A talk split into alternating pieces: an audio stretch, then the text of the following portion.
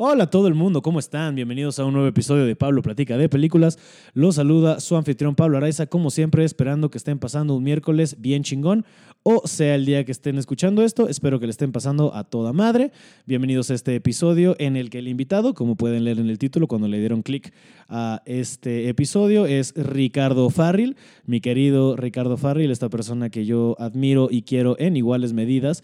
Puede ser que lo admire un poquito más todavía porque este güey es una verga, es alguien que respeta un chingo, es alguien que no necesita mucha introducción porque pues es un güey, un, un pionero y un maestro del stand-up. Este, este, es un güey que ha, que ha labrado camino para varios de nosotros y que ha hecho cosas bien chingonas para la, la escena, ¿no? Este, y yo creo que, pues bueno, quien, todos lo, quien le gusta el stand-up en México, ubica este cabrón. Y, este, y el güey vino a platicar de esta película que es Taxi Driver, esta joya de Martin Scorsese. Este, yo creo que su trabajo más representativo, ¿no? Este, digo, hay varios, o sea, tiene un chingo de películas bien verga, pero yo creo que esta es la como la, este, la cereza en el pastel, ¿no? O sea, la, la creme de la creme, dirían por ahí, este, ¿no? Este, qué mamaduría decir cosas en un idioma que ni hablo. O sea, tomé tres años de francés en, en la secundaria este, y no me acuerdo de un pito. ¿sabes? O sea, nada, así, comenzaba, creo, y hasta ahí, así, y ya. eso es bueno. Bien, papás, por la educación privada, porque no mames, este sí, no muy desperdiciada, este, pero bueno, perdón, este, me fui. Pero sí, Ricardo vino a platicar de este Taxi Driver y de muchas otras cosas más, este, como este, pues, música. Bueno, ya verán, es un gran episodio y quedó bien padre. Este, no quiero hacer este intro muy largo para que caigan a escuchar y disfrutar esta grandiosa plática que tuve con mi querido Richie sobre esta película. Pero antes de dejarlos, como siempre, les unos anuncios parroquiales. Este, como saben, estoy con Roberto Flores en este mini tour de Trabajando Nuestra Mierda. Ya tuvimos un show el 21 de noviembre en Contrabarra aquí en la CDMX y estuvo muy chingón. Se llenó, nos acompañó otro gran amigo que admiro y respeto, este, Gon Curiel. Y se puso bien chingón. Para los que fueron, este, la neta, saben que se disfrutó, se gozó, se rió y este, resolvimos algunos pedos o les causamos otros, ¿no? Los que se subieron a contarnos sus problemas. Este, pero entonces las siguientes fechas son el, este, bueno, depende cuando escuchen esto, pero bueno, este, si escuchan esto el día que sale, este sábado 30 de noviembre en la Caja Popular en Querétaro, luego el domingo primero de diciembre en el W139 aquí en la CDMX. Este, el siguiente es el próximo sábado 7 de diciembre, que se tuvo que mover la fecha de Puebla. Ahora es el próximo sábado 7 de diciembre, igual en el BU. Y ahí los vemos. Y yo tengo otros shows que de una vez voy, les voy avisando. Este, después, el siguiente fin de semana, estos son sin Roberto. El siguiente fin de semana, el 14 de diciembre, voy a Valle de Bravo con las chingonas, poderosas e increíbles Mi Ramírez y Alexis de Anda a echar un show allá. Y luego yo solo este, voy a tener el 21 de diciembre un show en el Cine Tonalá, mi último show del año, y se va a llamar Precalentado. Entonces no es el show de siempre, es un show con temática navideña, se llama Precalentado porque es este, pues como para ir arrancando motores de las fechas decembrinas. Digo, muchos de ustedes ya van a estar a medio Guadalupe Reyes y, este, y ya han de tenido posadas y algunas que cenas que sí de la empresa, que sí con los familiares que ves solo una vez al año, ¿no? Que es muy cagado, ¿no? Como hay una parte de la familia, o sea, tienes dos apellidos y uno de esos dos apellidos solo los ves, los ves mucho menos que a los otros, ¿no? Entonces, este, pero bueno, es como para prepararnos mental y físicamente para las fechas este, posteriores, ¿no? Entonces el 21, entonces para irnos calentando para Nochebuena y Navidad y todo ese pedo. Vengan a a gozar conmigo, a echarnos unas risas este, con chistes al respecto. Entonces les voy a hacer un show semi-temático navideño, no solo de mi stand-up, sino que también vamos a hacer una versión especial de Pablo Platica de películas en vivo con ustedes. O sea, va a haber un invitado que se va a subir a platicar de películas navideñas, pero me maría que los que van a ir se suban a platicarme de sus películas navideñas favoritas, porque creo que estaría cagado platicar con ustedes sobre este pedo y, este, y otras cosas más que vayan saliendo, como es el caso en este podcast. Pero estaría padre echar la cotorriza con ustedes. Este, entonces, pues ahí los veo el 21 de diciembre en el Tonalá. Y sin más preámbulo, los dejo con esta plática que tuve con el chingón de Ricardo Farril sobre Taxi Driver.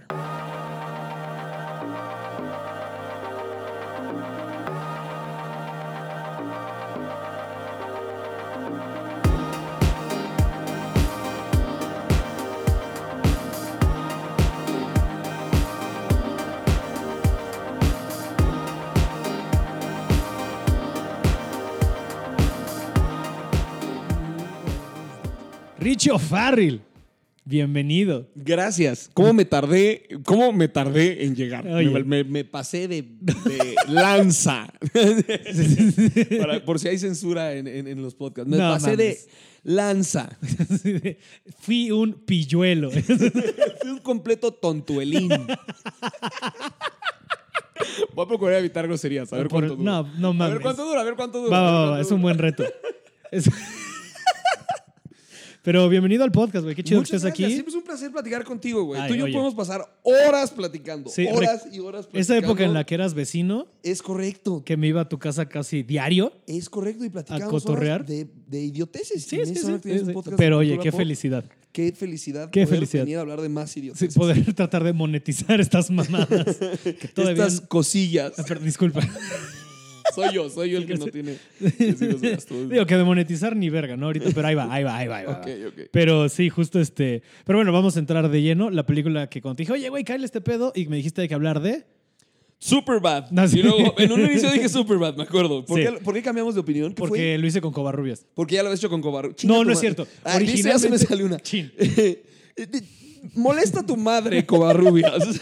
No, originalmente fue, ya me acordé, el primer pretexto fue, estaría bien verga Superbad, pero creo que la gente lo vería venir, ¿por qué no hablamos de algo que sea todavía más oscuro de la cultura pop? Pasó tiempo porque agendas y la chingada, dije, bueno, ahora sí, vente esta semana y me dijiste, ahora le vaya, ¿puedo? Y me dijiste Superbad y te dije, y ya te ganó Covarrubias, entonces retomamos la que originalmente me dijiste, que es Taxi Driver. Qué chingoncísimo. maldita maravilla. Sí, Qué güey. película tan más adictiva. Es una maravilla. Ese güey, yo tenía un chico que no la veía y ahora que la volví a ver para revisitar y poder hablar de ella más fresco, vete a la verga, qué película. Digo, si es la película que, acostumbrados al nuevo ritmo del cine, es, lentona. lenta, Claro que es lenta. Pero estamos hablando de una película del 75, pero te voy a decir por qué no es tan lenta, porque es la época que Marty Scorsese le mamaba el perico. Estaba into cocaine en esa época. Bastante. pero bastantito. Bastante. Y se nota a leguas. Sí, sí, sí, es, es correcto. Pero verga el peliculón y verga, güey, así la- el ritmo y todo lo que lleva y... Si quieres saltemos directo a eso, porque lo que le decía a mi Rumi cuando estaba viendo conmigo, este, retroactivamente me hizo que me cagara todavía más Joker. ¿Sabes? Porque verga, así todos los es el puntos... speech de. Es muy similar al speech de Joker. Y, y- y Todd Phillips no. Como que no lo ocultó. No, O no, sea, no, no. no, no es que haya hecho un plagio y estemos aquí descubriendo el agua tibia. Todd Phillips dijo que hay varias referencias eh, en, The, en The Joker que vienen de Taxi Driver, que es de Scorsese, y vienen de The King of Comedy, que, también, también es, de Scorsese. Este tema Coco Celis te lo puede dar de manera más este, ¿Concisa? concisa y detallada, pero eh, lo que quiero decir con esto es, sí, Joker, qué chida estás y qué divertida y hay que atender el tema de salud mental, pero mucho del argumento de The Joker es Sí, es esto. Driver, o sea, es, Es este es Taxi pedo de- Driver sucediendo, se, Sí, es- pa- se parece visualmente, es Todo. el mismo... Güey, hay un punto en el que trae este, el mismo traje rojo, güey, este güey, cuando va a pedirle a la... Vamos, aquí saltamos a lo pendejo en la película, no te preocupes del pedo lineal. Cuando le va a pedir eh, que vayan... a- cuando se lleva a la Betsy al cine, que la acaba llevando al cine porno, Ajá, es el mismo traje rojo, güey. de, de cuando va a hacer el, el O sea, el Joker, perdón. no, el Joker, o sea, ajá, más, ajá, exacto, exacto, exacto. Es ese mismo color, así es lo mismo. No, y sí, de King of Comedy, digo, al punto que casteas a Robert De Niro Casteas al a revés. Robert De Niro, sí, o ¿no? sea, Porque sí en es King of un- Comedy es es, el un- comediante que quiere llegar Es- y aquí es el host del programa. Pero es tal cual esa historia. o Es lo mismo. Bueno, no lo mismo, pero de, de una manera similar Sí. llega a hacer comedia y, y- y termina Que- ejecutando. o sea, Entonces, como a mí lo que más me loca, caga de. The Joker es que, para empezar en los 70s, 80s, cuando sea, hay alguien que, hay- que se haya atrevido a grabar un puto open mic. Ah, sí, sí, como, ah, sí, sacó su iPhone y empezó a grabar, ¿acaso? Ajá. ajá. Y que haya llegado a la tele eso. Y número dos, de no llevas una morra con la que estás saliendo, aunque todo pase en su cabeza, a que te vea un open. ¿Qué estás pendejo? ¿Qué te pasa? Obvio vas a tragar mierda esta primera noche haciendo stand-up. Pero bueno, no tiene mucho sentido común el personaje por lo que Sí, vemos. bueno, ya en que general. Se olvida de que lo estuvieron violando de morro. Se le olvida ese pequeño detalle. Pero, ¿qué tal? Ya estabas hablando de Joker. se le olvida ese pequeñito detalle de que se le estuvieron metiendo completo. Em, Nótese que lo dijiste sin grosería. Sí. Vente. Pero eso fue lo que me molestó. Además del tema como de que vivimos en una sociedad, así. Ya escuchó ese argumento y precisamente lo había escuchado en Taxi Driver. y precisamente tienes en Taxi Driver a un tipo que es que está a punto de estallar todo el Ujú, tiempo. ujú, Y lo ujú. que me fascina esta película es este como incluso tic-tac que tiene inconsciente. Sí puede ser una película lenta y larga, pero puta, si no la has visto, estás en el sillón diciendo, ¿Qué va a pasar? Sí, sí, sí. ¿Qué va a hacer este pinche loco? No me conecta nada. Nada me está haciendo sentido. ¿Qué está por suceder? Y, y en eso, y en eso pasa lo que pasa. Sí, sí, dices, sí. Oh, No. Travis Bickle. Es que aparte tiene todo este pedo de. Como que está un poquito. O sea, digo, aquí otro, este güey se lo violaron y la verga y tiene todas estas memorias reprimidas de este. Pero este güey, creo que todo lo justifican con dos cosas: con que viene de Vietnam. Entonces, como un gran comentario sobre cómo tratan a los veteranos y cómo Es se tratan de, de, de readaptar a la sociedad. Cómo no puede. Y luego el insomnio. Que luego películas como El Maquinista y todo este pedo medio lo retratan igual, pero esta tiene este pedo de. Y se le van viendo las ojeras cada vez más en la puta película, que es como verga Robert De Niro. Y me fascina, es que el personaje es un rockstar porque Sí. Travis Bickle es un rockstar. O sea, de entrada, en un momento de la película te maneja un mohawk, Sí. lo cual lo hace más rockstar. Pero el tipo nunca se queja de la falta de sueño. Sí, no, no, no. Para él es como, eh, estoy durmiendo menos, entonces manejo más, lo cual me da tiempo de reflexionar más. Y sale a la calle y reflexiona. Y es de, es como de, está loco, pero es de ultraderecha, ¿no? O sea, Sí. tiene como varios principios. No, no, no, todo, o sea, toda la película tiene un tinte ahí medio. O sea, O to- todo es. porno, pero le chocan las prostitutas. Ajá, ajá. este, Luego tira, le- o sea, tiene un compa negro, pero todo el tiempo está como, o sea, dice cosas como, no lo dije yo, lo digo en la película de, I don't care if I pick up any spooks, que es la manera más racista de llamarle a alguien. y tiene una Le escena- llama fags a la gente homosexual, o sea, todo es como, wow, wow, wow. ¿Qué es esto? ¿Reddit? Ferris eh, Que, que también, eh, bueno, ah, no, en los 70 ya, se ya existía la palabra gay y ya se podía utilizar para Sí, esa sí. gente, ¿no? En los, en los 50 si ves a, a alguien utilizando la palabra fag, me estoy saliendo un poco de la discusión, pero, pero dicen que no había otra manera. O sea, no- dice la gente de los años 50, no había de otra manera. Así o sea, los era como nos decían y bueno, pues ni modo. Y como hasta hace poco aquí, ¿no? De, bueno, se grita puto en el estadio, discúlpame, no sabía de Y- otra y luego manera. fue como, no, hay gente a la que le molesta, ¿ok? Dejen de hacerlo. ¿Pero a quién le molesta? A este grupo de gente que está diciendo que no le gusta. Ok, está bien, lo vamos a dejar de hacer. Pero 90% Y no, y no lo de- dejaron de hacer hasta que la FIFA metió una multa, que es como chingada madre. Eh, en fin, tiene este, este, te- este speech, tiene varios speeches. O sea, me choca que el más famoso haya sido Are you talking to me? Que De Niro incluso se queja de que durante una gran época de su vida, lo que le cagó de haber hecho Taxi Driver es que la gente se acer- se le acercaba en la calle y le decía, Are you talking Are you to me? talking to me? Y era como, verga, güey. Is anyone else in here? Are you talking to me? Tiene mejores speeches. Sí. Tiene mejores speeches. Tiene, tiene este en el que va manejando y dice: All the animals come out at night. Queens, fairies, dumpers, jungle seek, Vigna.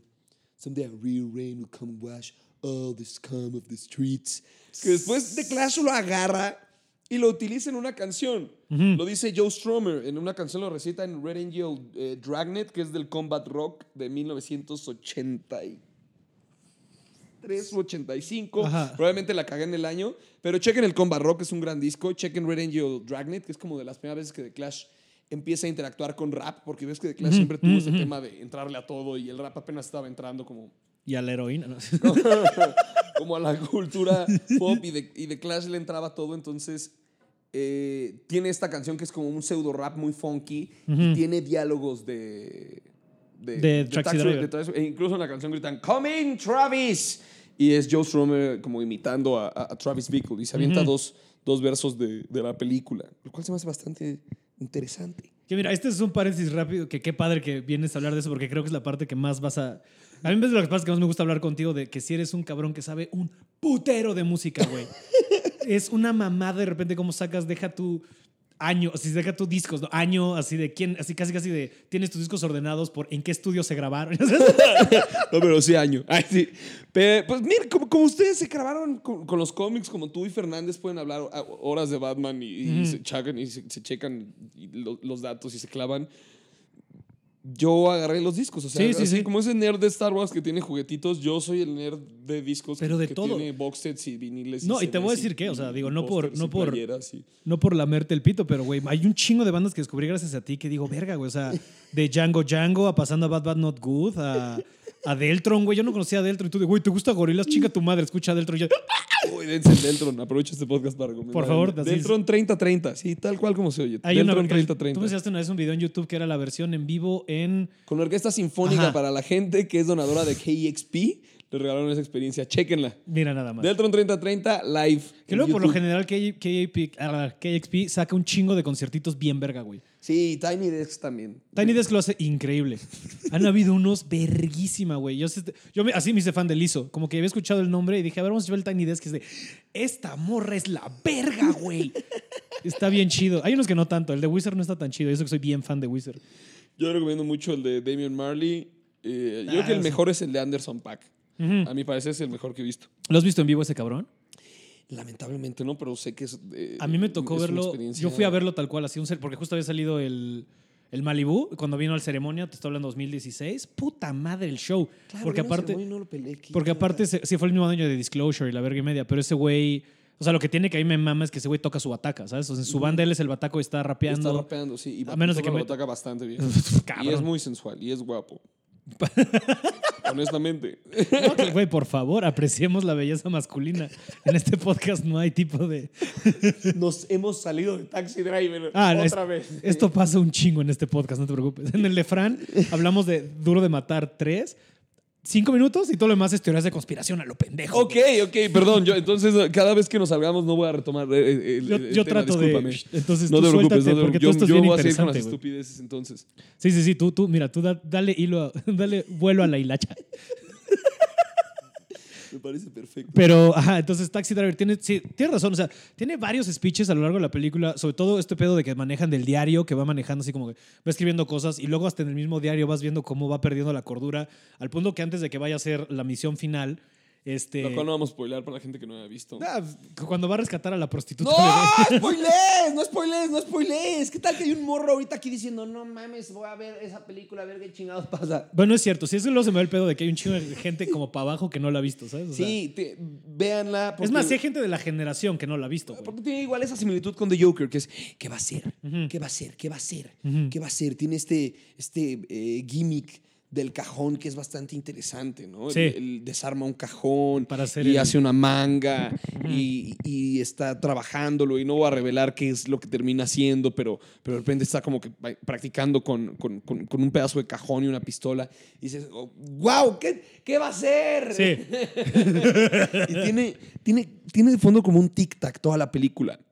O sea, toda la película Sí. inconscientemente tiene como un- la música como un shum, shum, shum, Y, to- y toda la película trae este jazzecito que ahorita no me estoy acordando del autor, que luego muere.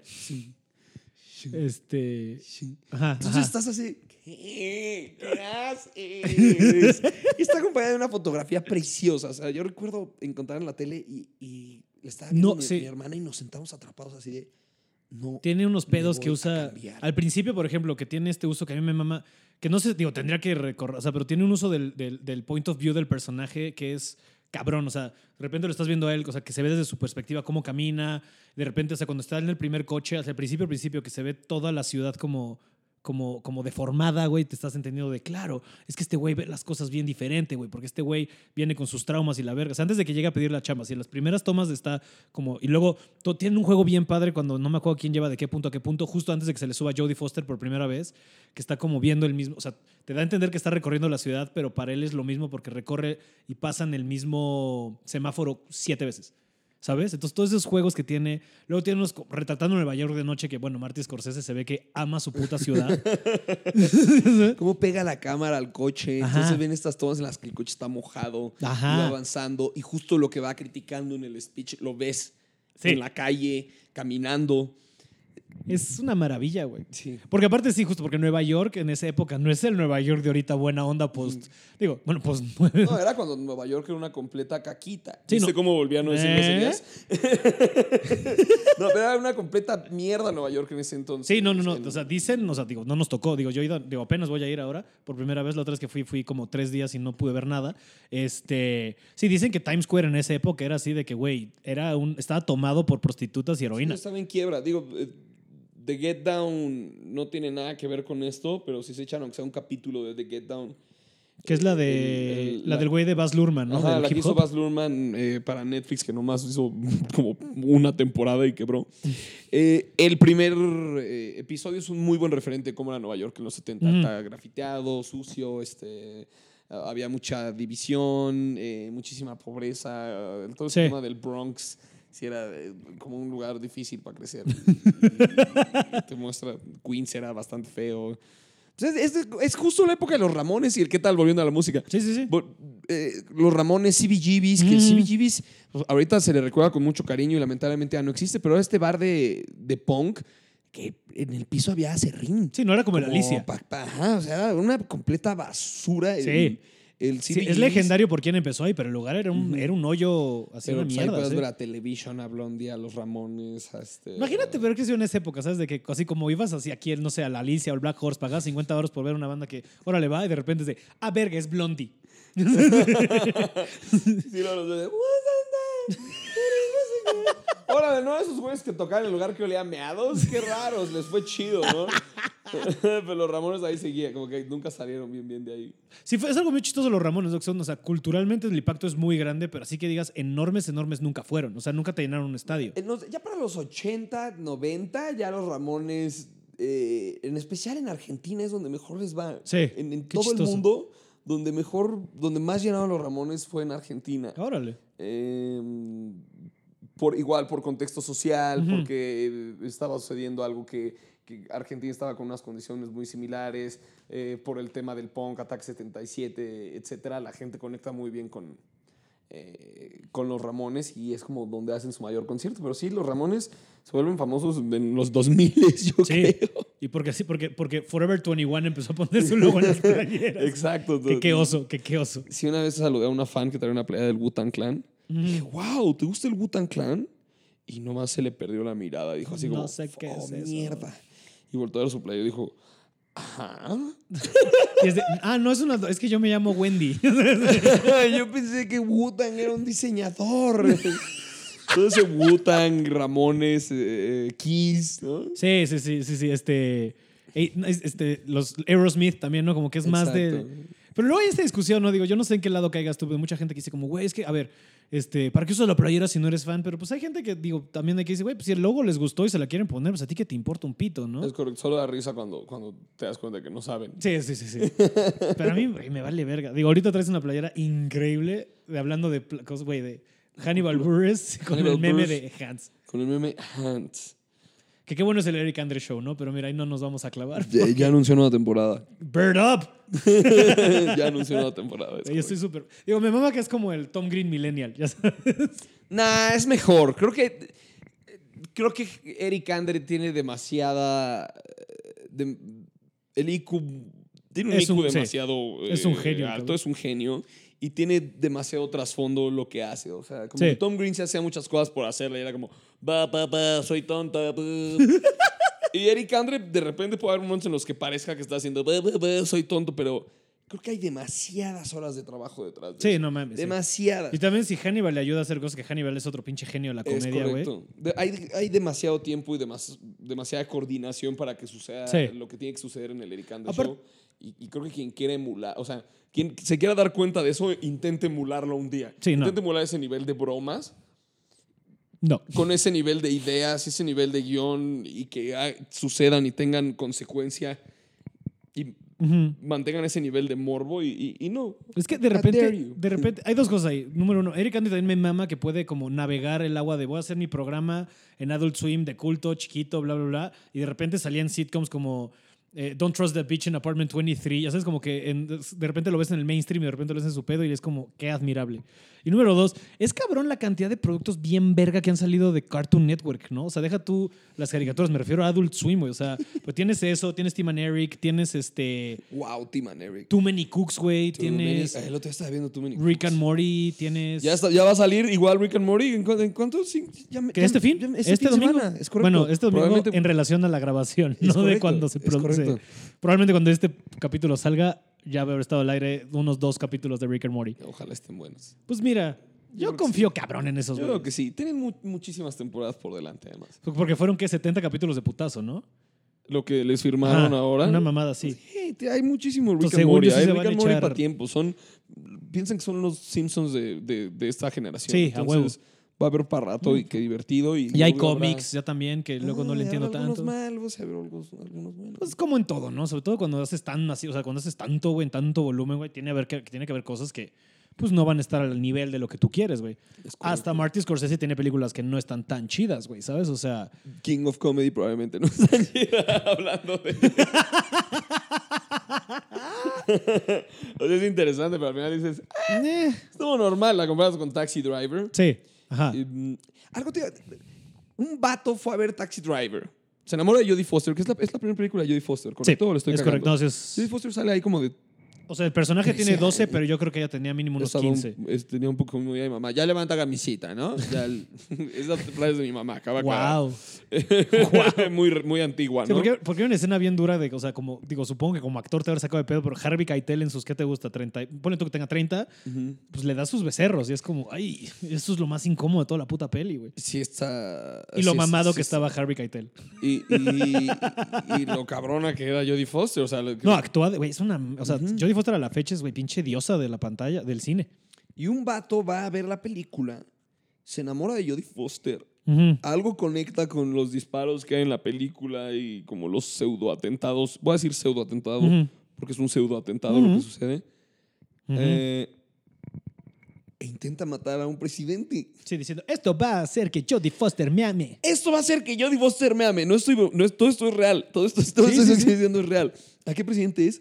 Ahí es donde soy un estúpido. Mucho de Clash y mucho la chingada. Y la, mu- perdón, mucho de la chiribeta. Pues por el año tuvo que haber sido como a Reagan. Soy o a- terrible con Sí, yo presidentes también, gringos. o sea, le estoy cagando un poco, Debe pero... haber sido intento de. O sea, tuvo que haber sido como a Reagan o a alguien por ahí, güey, porque por, por el año no me Es da. correcto. Y todo esto sale en un episodio de Family Guy Ujú. en el que viaja en el tiempo. Sí, que, sí, sí, cierto. Y es real. O sea, digo, hay partes no reales. O sea, la historia es real, pero sale esto en un episodio. Y justo mencionan Mm. en ese episodio el amor por Martin Scorsese a la cocaína. Y justo como que es de romper este. Ya ves que Seth MacFarlane tiene esto en los episodios que viajan en el tiempo, Sí. Stewie y, y, Y Brian, Brian. Que, que es como de rom- romper. ¿Cómo se dice? Paradigmas de espacio-tiempo. Y algo pasa que si Martin Scorsese no se estaba metiendo cocaína, no hubiera escrito Taxi Driver, entonces no hubiera- se hubiera enamorado un güey de Jodie Foster, entonces no hubiera intentado dispararle al presidente Ah, de huevo. ría. Toda una madre así, todo por la cocaína de Martin Scorsese. Obviamente no recuerdo el nombre del episodio, pero yo creo que si buscan Sí, es uno, Family Guy, es uno de los mejores. Jodie Foster, les va a salir. Y Que ya. luego también Family Guy, tanto como con los Simpsons, de repente tienen estas cosas como, como de wow, que, o sea, deja tú que lo predijeran, como de cómo sabían esto, porque me acuerdo muy cabrón de un capítulo en el que sale corriendo Stewie como escapándose de algo y grita así como, Don't let Kevin Space me catch me. Y así es como, wow, ¿qué sabías, Seth MacFarlane? Sí, como que yo creo que lo que sucede con, eh, con cosas, sobre todo Family Guy, es que Seth, Mac- Seth MacFarlane sí es un al que le vale mucho madres y si Sí. sabe algo de alguien, Le lo, va, lo saca. lo va a sacar en su guion. Es como, ah, el Kevin Spacey es un marranón. Hay que meter una referencia, güey. Probablemente no mucha gente la entienda, pero este vato sí la va a entender y ahí va a estar. que, que es cabrón, es, de regresando, pues, así como este tipo de declaraciones de cómo todo el pedo de Bill Cosby vino de un pinche chiste de Hannibal Buress. Es correcto. Eso es una Hannibal mamada, güey. empieza y dice como, a ver, ubican, este vato viola. Exacto, sí es cierto. Y, aparte ni siquiera algo que sacó alguien que alguien grabó en un show y este güey está ranteando de eso, de, ah, me lo están haciendo de pedo a mí, pero sí saben que Bill Cosby es un de la verga, ¿no? Y luego también hay una referencia, digo, esto ya es como, ya es, ya es como con el poder de la retrospectiva, alguien lo sacó, esto no es mío, o sea, no me di cuenta yo, al- alguien lo sacó en YouTube, que en 30 Rock también este, el personaje de Tracy Morgan hace un chiste algo así, como que le dicen, oye, ¿por qué no tenemos invitado a Bill Cosby? dice, yo no quiero saber de Bill Cosby desde lo que le hizo mi tía en 1984. Entonces quedan como... Y sigue el capítulo, ¿ya sabes? Y entonces es como, Que wow. pudo haber sido algo muy bobo. Que Sí. pusieran así como de, güey, ¿quién nunca haría esto Bill Cosby? Ajá, No, ajá. Pudo haber sido alguien diciendo. Que "Ah, luego hay que mucha gente que va saliendo ustedes". poco a poco de, güey, todos sabían y se bien pendejos, ¿no? Y ya no sé, no sé. Es como con Louis, ¿sabes? Con todos estos casos. Pues, eh, ¿Ojetes? mira, Era, era distinto. Afortunadamente ha cambiado el, el speech. Lo suficiente como para que Scorsese no hubiera podido hacer esa escena en la que entra un negro a asaltar una tienda y nuestro queridísimo personaje Travis Bickle reacciona de una manera un poquito Un poquito. poquito eh, pasada, ¿no? Diría yo, pasada de tono. No voy a spoilearles de nuevo, pero hay un momento así en Taxi Driver que es muy verga, porque además. Es como el turning point del personaje. Y, de- y- y no, no la ves venir. No. Exacto, exacto. Ahí es donde cambia. Claro, por eso no la ves venir. Ajá. Pero entra, entra un muchacho afroamericano a, a asaltar un deli de estos de Nueva York que ha tenido por un cubano. Ajá. Está saltando así como, un- como una especie de 7-Eleven y sucede que nuestro pe- queridísimo personaje. No, como Taxi 7-Eleven te diste buen pedo. Es como una tienda de abarrotes de hoy no fui y mañana tampoco, ya sabes. Pero Ok, ok. y ahí está nuestro queridísimo personaje, Travis Bickle, el taxi driver, al fondo de la tienda, observando la situación. Y tú como espectador y él estando ahí, que es lo divertido eh, Ujú. que tiene el, el- el cine y me lo enseñaron. Me dijeron, algo muy divertido que tienen las historias, tanto en las series como en el cine, es que a veces tú sabes algo y el personaje no lo sabe. O a veces tú sabes algo que el personaje... tú sabes algo del personaje... sí, eh, que todavía lo va a descubrir. Y, y el chiste es ver cómo lo va a descubrir. o están las dos, ¿no? Entonces tú estás ahí y tú ya sabes todo el speech de odio que trae Travis contra cierto grupo de gente. Ya sabes que ha estado practicando. Hay un güey asaltando la tienda. Tú y Travis saben algo que no sabe el güey que está asaltando la Sí, tienda. Que sí, es, sí. algo va a pasar ahorita, cabrón. Porque el vato se está cagando de nervios, perdón, se está haciendo poposita de los nervios, al igual que tú, porque es una escena que dices, algo va a pasar, ha estado hablándome de esto, ha estado practicando, ¿qué va a hacer? Y esto es, eh, me parece como a la mitad de la película o a los como Ya es 40 como a los. Ajá. Ajá, sí, ya es más tirado hacia allá. Sí. Eh, pero es un punto bastante interesante. Yo me acuerdo, la estaba viendo con mi hermana y estaba así de que, yo que algo va a hacer ahorita. Y en eso hizo lo que hacía. Y tú de, oh Y, shit. y sí, recuerdo que estaba así de que, ¡A la verga! ¡No mames! ¡No le hablo, güey! Cero- ce- De 0 a 100, güey. 0 a 100 en segundos. Se le valió madres. Y sale del lugar. Sí, porque el otro le dice, no, no sé qué hacer. Yo "Tú te ayudo, tranquilo". yo, tú tranquilo, yo, yo, yo me encargo. Y se encarga. Y se encarga. Porque todavía lo agarra palazos. ya no es spoiler. es que sí me da mucho. Los palazos sí dan un poco de risa. Es lo más gratuito del mundo. Está- me, me estaba riendo en, obviamente, en- Pero esto que lo viste cuando estabas, o sea, ¿qué? Como 12, 13 años, güey. Ah, Probablemente sí. Ajá. Me estaba riendo en Once Upon a Time in Hollywood, Ujú. en la escena final en la que este güey está azotando gente. No voy a decir por si estoy spoileando. Me estaba cagando de risa, no, porque no tenía nada que hacer. En unas vacaciones me fui a ver Rambo con mi abuela y con mi tía, Wow. la última. Y me estaba riendo en las escenas de, de violencia finales, ¿no? En las que ya Rambo encaja gente como en púas y la madre. Y ahora que mencionas esta, eh, me estaba riendo cuando el güey de la tienda le dice, no te preocupes, yo me encargo. Y se empieza a agarrar a palos a un güey que no voy a decir en qué estado está. no les voy a spoilear en cuál es su estado actual, pero Pero no puede meter las manos. a lo que voy es que estos momentos dan risa. No porque.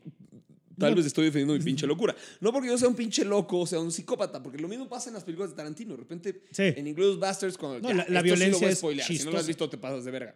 En Inglourious Basterds, cuando le están disparando, le están deshaciendo la jeta a Hitler a balazos, ujú, te ujú. empiezas a reír. Sí. Y creo que la violencia es chistosa porque hay un cabrón que baja a un guionesco. Sí. ¿Sabes? Creo que a mí eso es lo que me da risa. O sea, pensar que hay un hijo de puta El proceso creativo de que alguien. dice, eh, hay que hacer una escena en la que Rambo le arranque el corazón a un güey y se lo enseñe en la cara. Sí, güey. ¿Sabes? O sea, ¿Quién es el güey que escribe? Porque se llaman tratamientos esos momentos de las escenas. Sí, sí, Cuando tú escribes un guion, pones, eh, fulanito responde y eh, toma asiento. Eh, fulanita toma su copa, observa a fulanito con desdén, se para a la cocina y desde la cocina le ofrece té. Fulanito responde, no gracias. Fulanito se siente en el sillón. Pero hay momentos en películas que se llaman tratamientos, que es lo que estoy haciendo de la descripción de algo, pero bastante largo. Fulanito toma el arma y hace esto. Fulanito va, recorre el pasillo y hace esto. Eh, Quien baje un tratamiento así, mientras lo está bajando, es ser como Brad Pitt hace y su perro le devora los testículos a una de las personas que está intentando agredirlo. Corte a Brad Pitt. Eso, eso es un- eso está escrito por un cabrón. Eso es lo que me da risa. Encima de Brad Pitt en ajos. Sí, exacto. Y luego un productor ejecutivo lo lee y dice, sí, ah, claro que el estudio puede hacer esto. Eh, claro que lo podemos Ahora es hacer. el guion. Brad Pitt azota la cara de alguien. Eso es, sí, güey. Eso está. en una. eh, en el borde de una Repisa de cocina. repisa de cocina. No, luego Leonardo DiCaprio quema a un cabrón con un lanzallamas. Es correcto. Entonces, que, que existan estos momentos, que justo no quiero spoilar para los que no han visto Taxi, Taxi Driver. Driver. Estos momentos como el final de. de, de- que, que sí, por la época no, está, no luce tan chido, ¿ok? Piensen en esto. Entiendo, no entiendo, van a ver ya, una ya. escena de acción eh, como las que vemos a partir de los noventas, probablemente. No, el cuidado es un poco del. tronca. Sí. Eh, Pero con la escena que le dispara un cabrón y le, y le vuela eso, le, le vuela la mano, eso se ve, güey, increíble, o sea, para hasta la época. Y. Pero sí entiendo lo que dices, o sea, Oh, este cliché. Este pedo de- eh, al final. Y, y- y luego, como que no pasan. O sea, lo- eso es lo que me encanta: que hay un caos y la siguiente escena es. Pues sí, así- ya eran las cosas. que es como lo más anticlimático que pasa tanto en esta como en El Señor de los Anillos, que pasa todo un cagadero y la última escena es alguien leyendo una carta. ¡Chinga tu madre! me encantó, evadiste el spoiler, pero, pero sí, o sea, cuando acaba dices. ¡Wow! Muy bien. Bueno, no, y acaba, acaba. O sea, que ya que se el spoiler aquí porque, pues, X, porque no es el meollo del asunto, es como la- el plot B, que este güey tiene el crush con esta morra, con la Betsy, que es una Civil Shepherd, que Dios bendiga qué guapa estaba Civil Shepherd en los 70s. Eso es otro paréntesis rápido. La cantidad de comediantes que hay en la peli está cabrón. Está Albert Brooks, que la generación ahorita yo creo que lo ubicará más como el papá de Nemo. Este, Gracias, yo también. Es el güey de pelo chino, ya sabes, el que trabaja con ella. Sybil Shepherd, que eventualmente tuvo su sitcom Sybil, porque ella hacía comedia y la chingada. Y también está Peter Boyle. Peter Boyle es el wizard, el güey que como que es como el mero mero entre los taxistas, que ese güey es el Frankenstein en Young Frankenstein. Ay, güey, sabes demasiado. güey. Que de, la de Gene Sí. Wilder y la verga. Me sentaste, papá. Me sentaste, papá. No, pero bueno, párense rápido. Me dio mucha risa ver la cantidad de comediantes que hay en esta película. Porque de repente Scorsese tiene mucho eso, como que le gusta trabajar con gente cagada, ¿sabes? O sea, Joe Pesci es un grandioso actor, pero es un güey que ubicamos porque nos hace reír un chingo, ¿sabes? O sea, en, en Goodfellas todo este pedo de funny how, funny how, funny like a clown, es como, güey, wow. Ajá, pues, O sea, es, pues es como, como por, para liberar tensión. Sí. O por, ah, esto me lo decía Sofía hace mucho. Me decía, no voy a decir todos nosotros, pero me decía, la- es, es más fácil para un comediante identificar el comportamiento que tiene un humano porque eh, no solo lo actúa, sino que lo observa para poder criticarlo. Claro. Entonces, eh, lo hace de dos maneras. Puede que, que, eh, que sea por ahí. Sí, o sea, sí, o sea, de que tenga este, como este, esta, esta afinidad a la, a la reacción humana y pueden entregarte algo con matices, ¿no? Y hablando de Joe Pesci y de Scorsese, Uf. ¿Cuándo puta sale de Irishman? No sé, güey. Urge, me urge Ya que sé. salga de Irishman. Ya vi que tiene como Roma, ya tiene como que sus proyecciones. Sí, que, eh, Eh, creo, en- en creo, cines. o sea, puede estar equivocado, porque normalmente lo tienen que hacer así en el gabacho para hacerte elegible para Oscar. Sí tienes que estar en, este, en ciertos screens, en cierto tiempo, en ciertas, o sea, durante cierto tiempo en ciertas pantallas para ser elegible para Oscar. Esto viene, chisme del Hollywood, porque Steven Spielberg se emputó con Netflix. ¿Te sabes ese chisme? Sé que hubo muchos berrinchitos desde, desde la primera que, que metió Netflix a Cannes, que estuvo abucheada. Ujú. Em, No tampoco cuál fue. creo que fue Otya. Creo. Ah, puede ser que sí. Creo que fue Puede ser que pero la, de- del cerdito. cagando, La del cerdito. No, no, no lo voy a decir, pero que fue abucheada justo por eso, por la esencia del cine es ir al cine. No que te quedes en tu casa sentado viendo películas. Yo creo que es cualquiera de las dos, ¿no? O sea, Sí. y déjame elegirlo, Spielberg. Y cualquier persona que, que lo, que lo quiera decir. Pero va por ahí. o sea, Yo quiero ver The Irishman en el cine. Estaría Obviamente. verga. Así como fui a ver Roma al cine. Y fuiste a huevo. Sí, a huevo. quiero ir a ver The, Ir- The Irishman al cine. Porque sí hay películas que se sienten más chidas en el cine que en una pantalla, bla, bla, Y bla. por emo- emoción y por el cine y los nachos y las palomitas. y, "Eh, ya llegamos y ay, no mames, está en gigante y el sonido está bien chido. Sí. güey". Justo vamos a irnos a música otra vez. La experiencia de Jesus is King en IMAX. Que Kanye West haya limitado a IMAX el documental lo hace un poquito más especial. Sí. Y haberlo visto en IMAX y dije, wow, creo que no me hubiera emocionado igual este documental, o sea, los bajos y los coros, a que si lo hubiera visto en, En tu tele. YouTube en o en mi televisión. Sí. Probablemente en mi tele sí. Porque tu tele sí, porque tienes yo un sí gran cuido un equipo equipo de- chido porque soy un puto melómano No, de mierda. eso es Entonces, cierto. Es, algo, es una cosita a la que le voy a No, sí. cuidado. Mientras Matt Hunter esté comprando eh, la colección de las tortugas ninja, yo voy a decir, ok, sí, pero prefiero unas bocinas. No es crítica a Matt Hunter, solo estoy haciendo No, una no, analogía. entiendo, entiendo. al ¿De dónde nerdismo- gastas tu dinero? Nerdismo, este. Muñecos, nerdismo Sí, musical. sí, sí, sí, sí. Me voy a comprar esta Bose de bulbos. Pero a lo que voy, voy de nuevo. Soy un mamador. No, no, no, por favor. El- en, en IMAX sonó como nunca hubiese sonado en ningún otro lugar. Es lo que hizo la experiencia única. The Irishman tiene una. Será una experiencia única en cine y distinta a la, a la que se ha tirado Sí, en sí, sí. sala. Pero al final, ¿cuál fue el berrinche de Scorsese? De, De perdón, de Spielberg, fue. Spielberg, o sea, no me acuerdo cómo estuvo el trato entre ellos, que no lo dejaron. Ajá. Y fue de, ah, ok, así te pones. Entonces él hizo como toda una campaña dentro de la industria de, ok, para que una película sea elegible para Oscar, no puede estar solo proyectada en streaming, tiene que estar en ciertas salas de cine durante cierto tiempo y esa es la regla a huevo. Y fue como, ah, ok. Y se la pelaron. Pero entonces, bueno, a lo que voy es, creo que The Irishman está haciendo screenings para poder ser elegible para Oscar. Creo que no se la pelaron. O sea, yo siento que a Reed Hastings, CEO de Netflix, le dices, oye, eh, ¿ves que esta película a la que le metimos un chingo de dinero, que el guion está cabrón desde... Ya le dije un de groserías. El guion está cabrón desde que lo leímos. es de Scorsese. Y que es muy probable que gane para Oscar. Pero tenemos que hacer unas proyecciones. ¿Qué va a decir el güey? Ah, no, sí, bueno. Agarra el dinero del cajón que está ahí y haz las malditas producciones que se te la puta gana para que, gana, para que estemos en los Oscars, porque es inimaginable para toda la gente en Netflix, imagínate para la gente que colabora en Netflix, para ver, para Reed Hastings. Mm.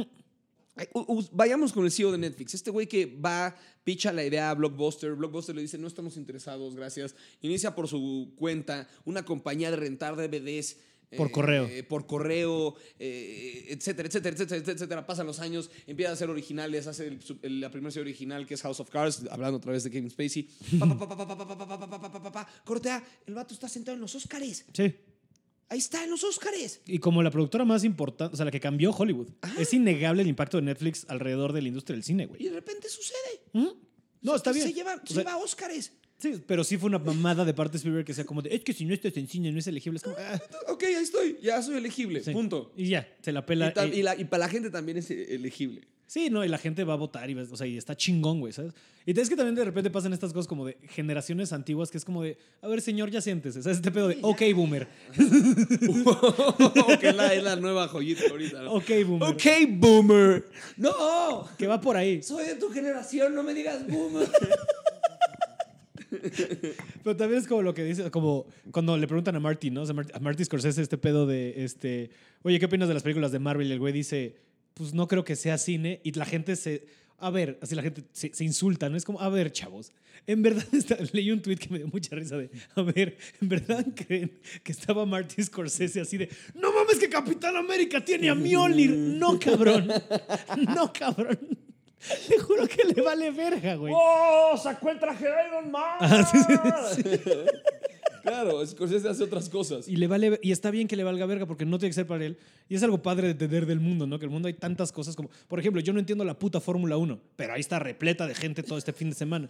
¿De qué es eso de vamos a ver a coches ir rápido a la izquierda? Qué bueno que no a todos les gustan las mismas cosas, porque si no, no habría.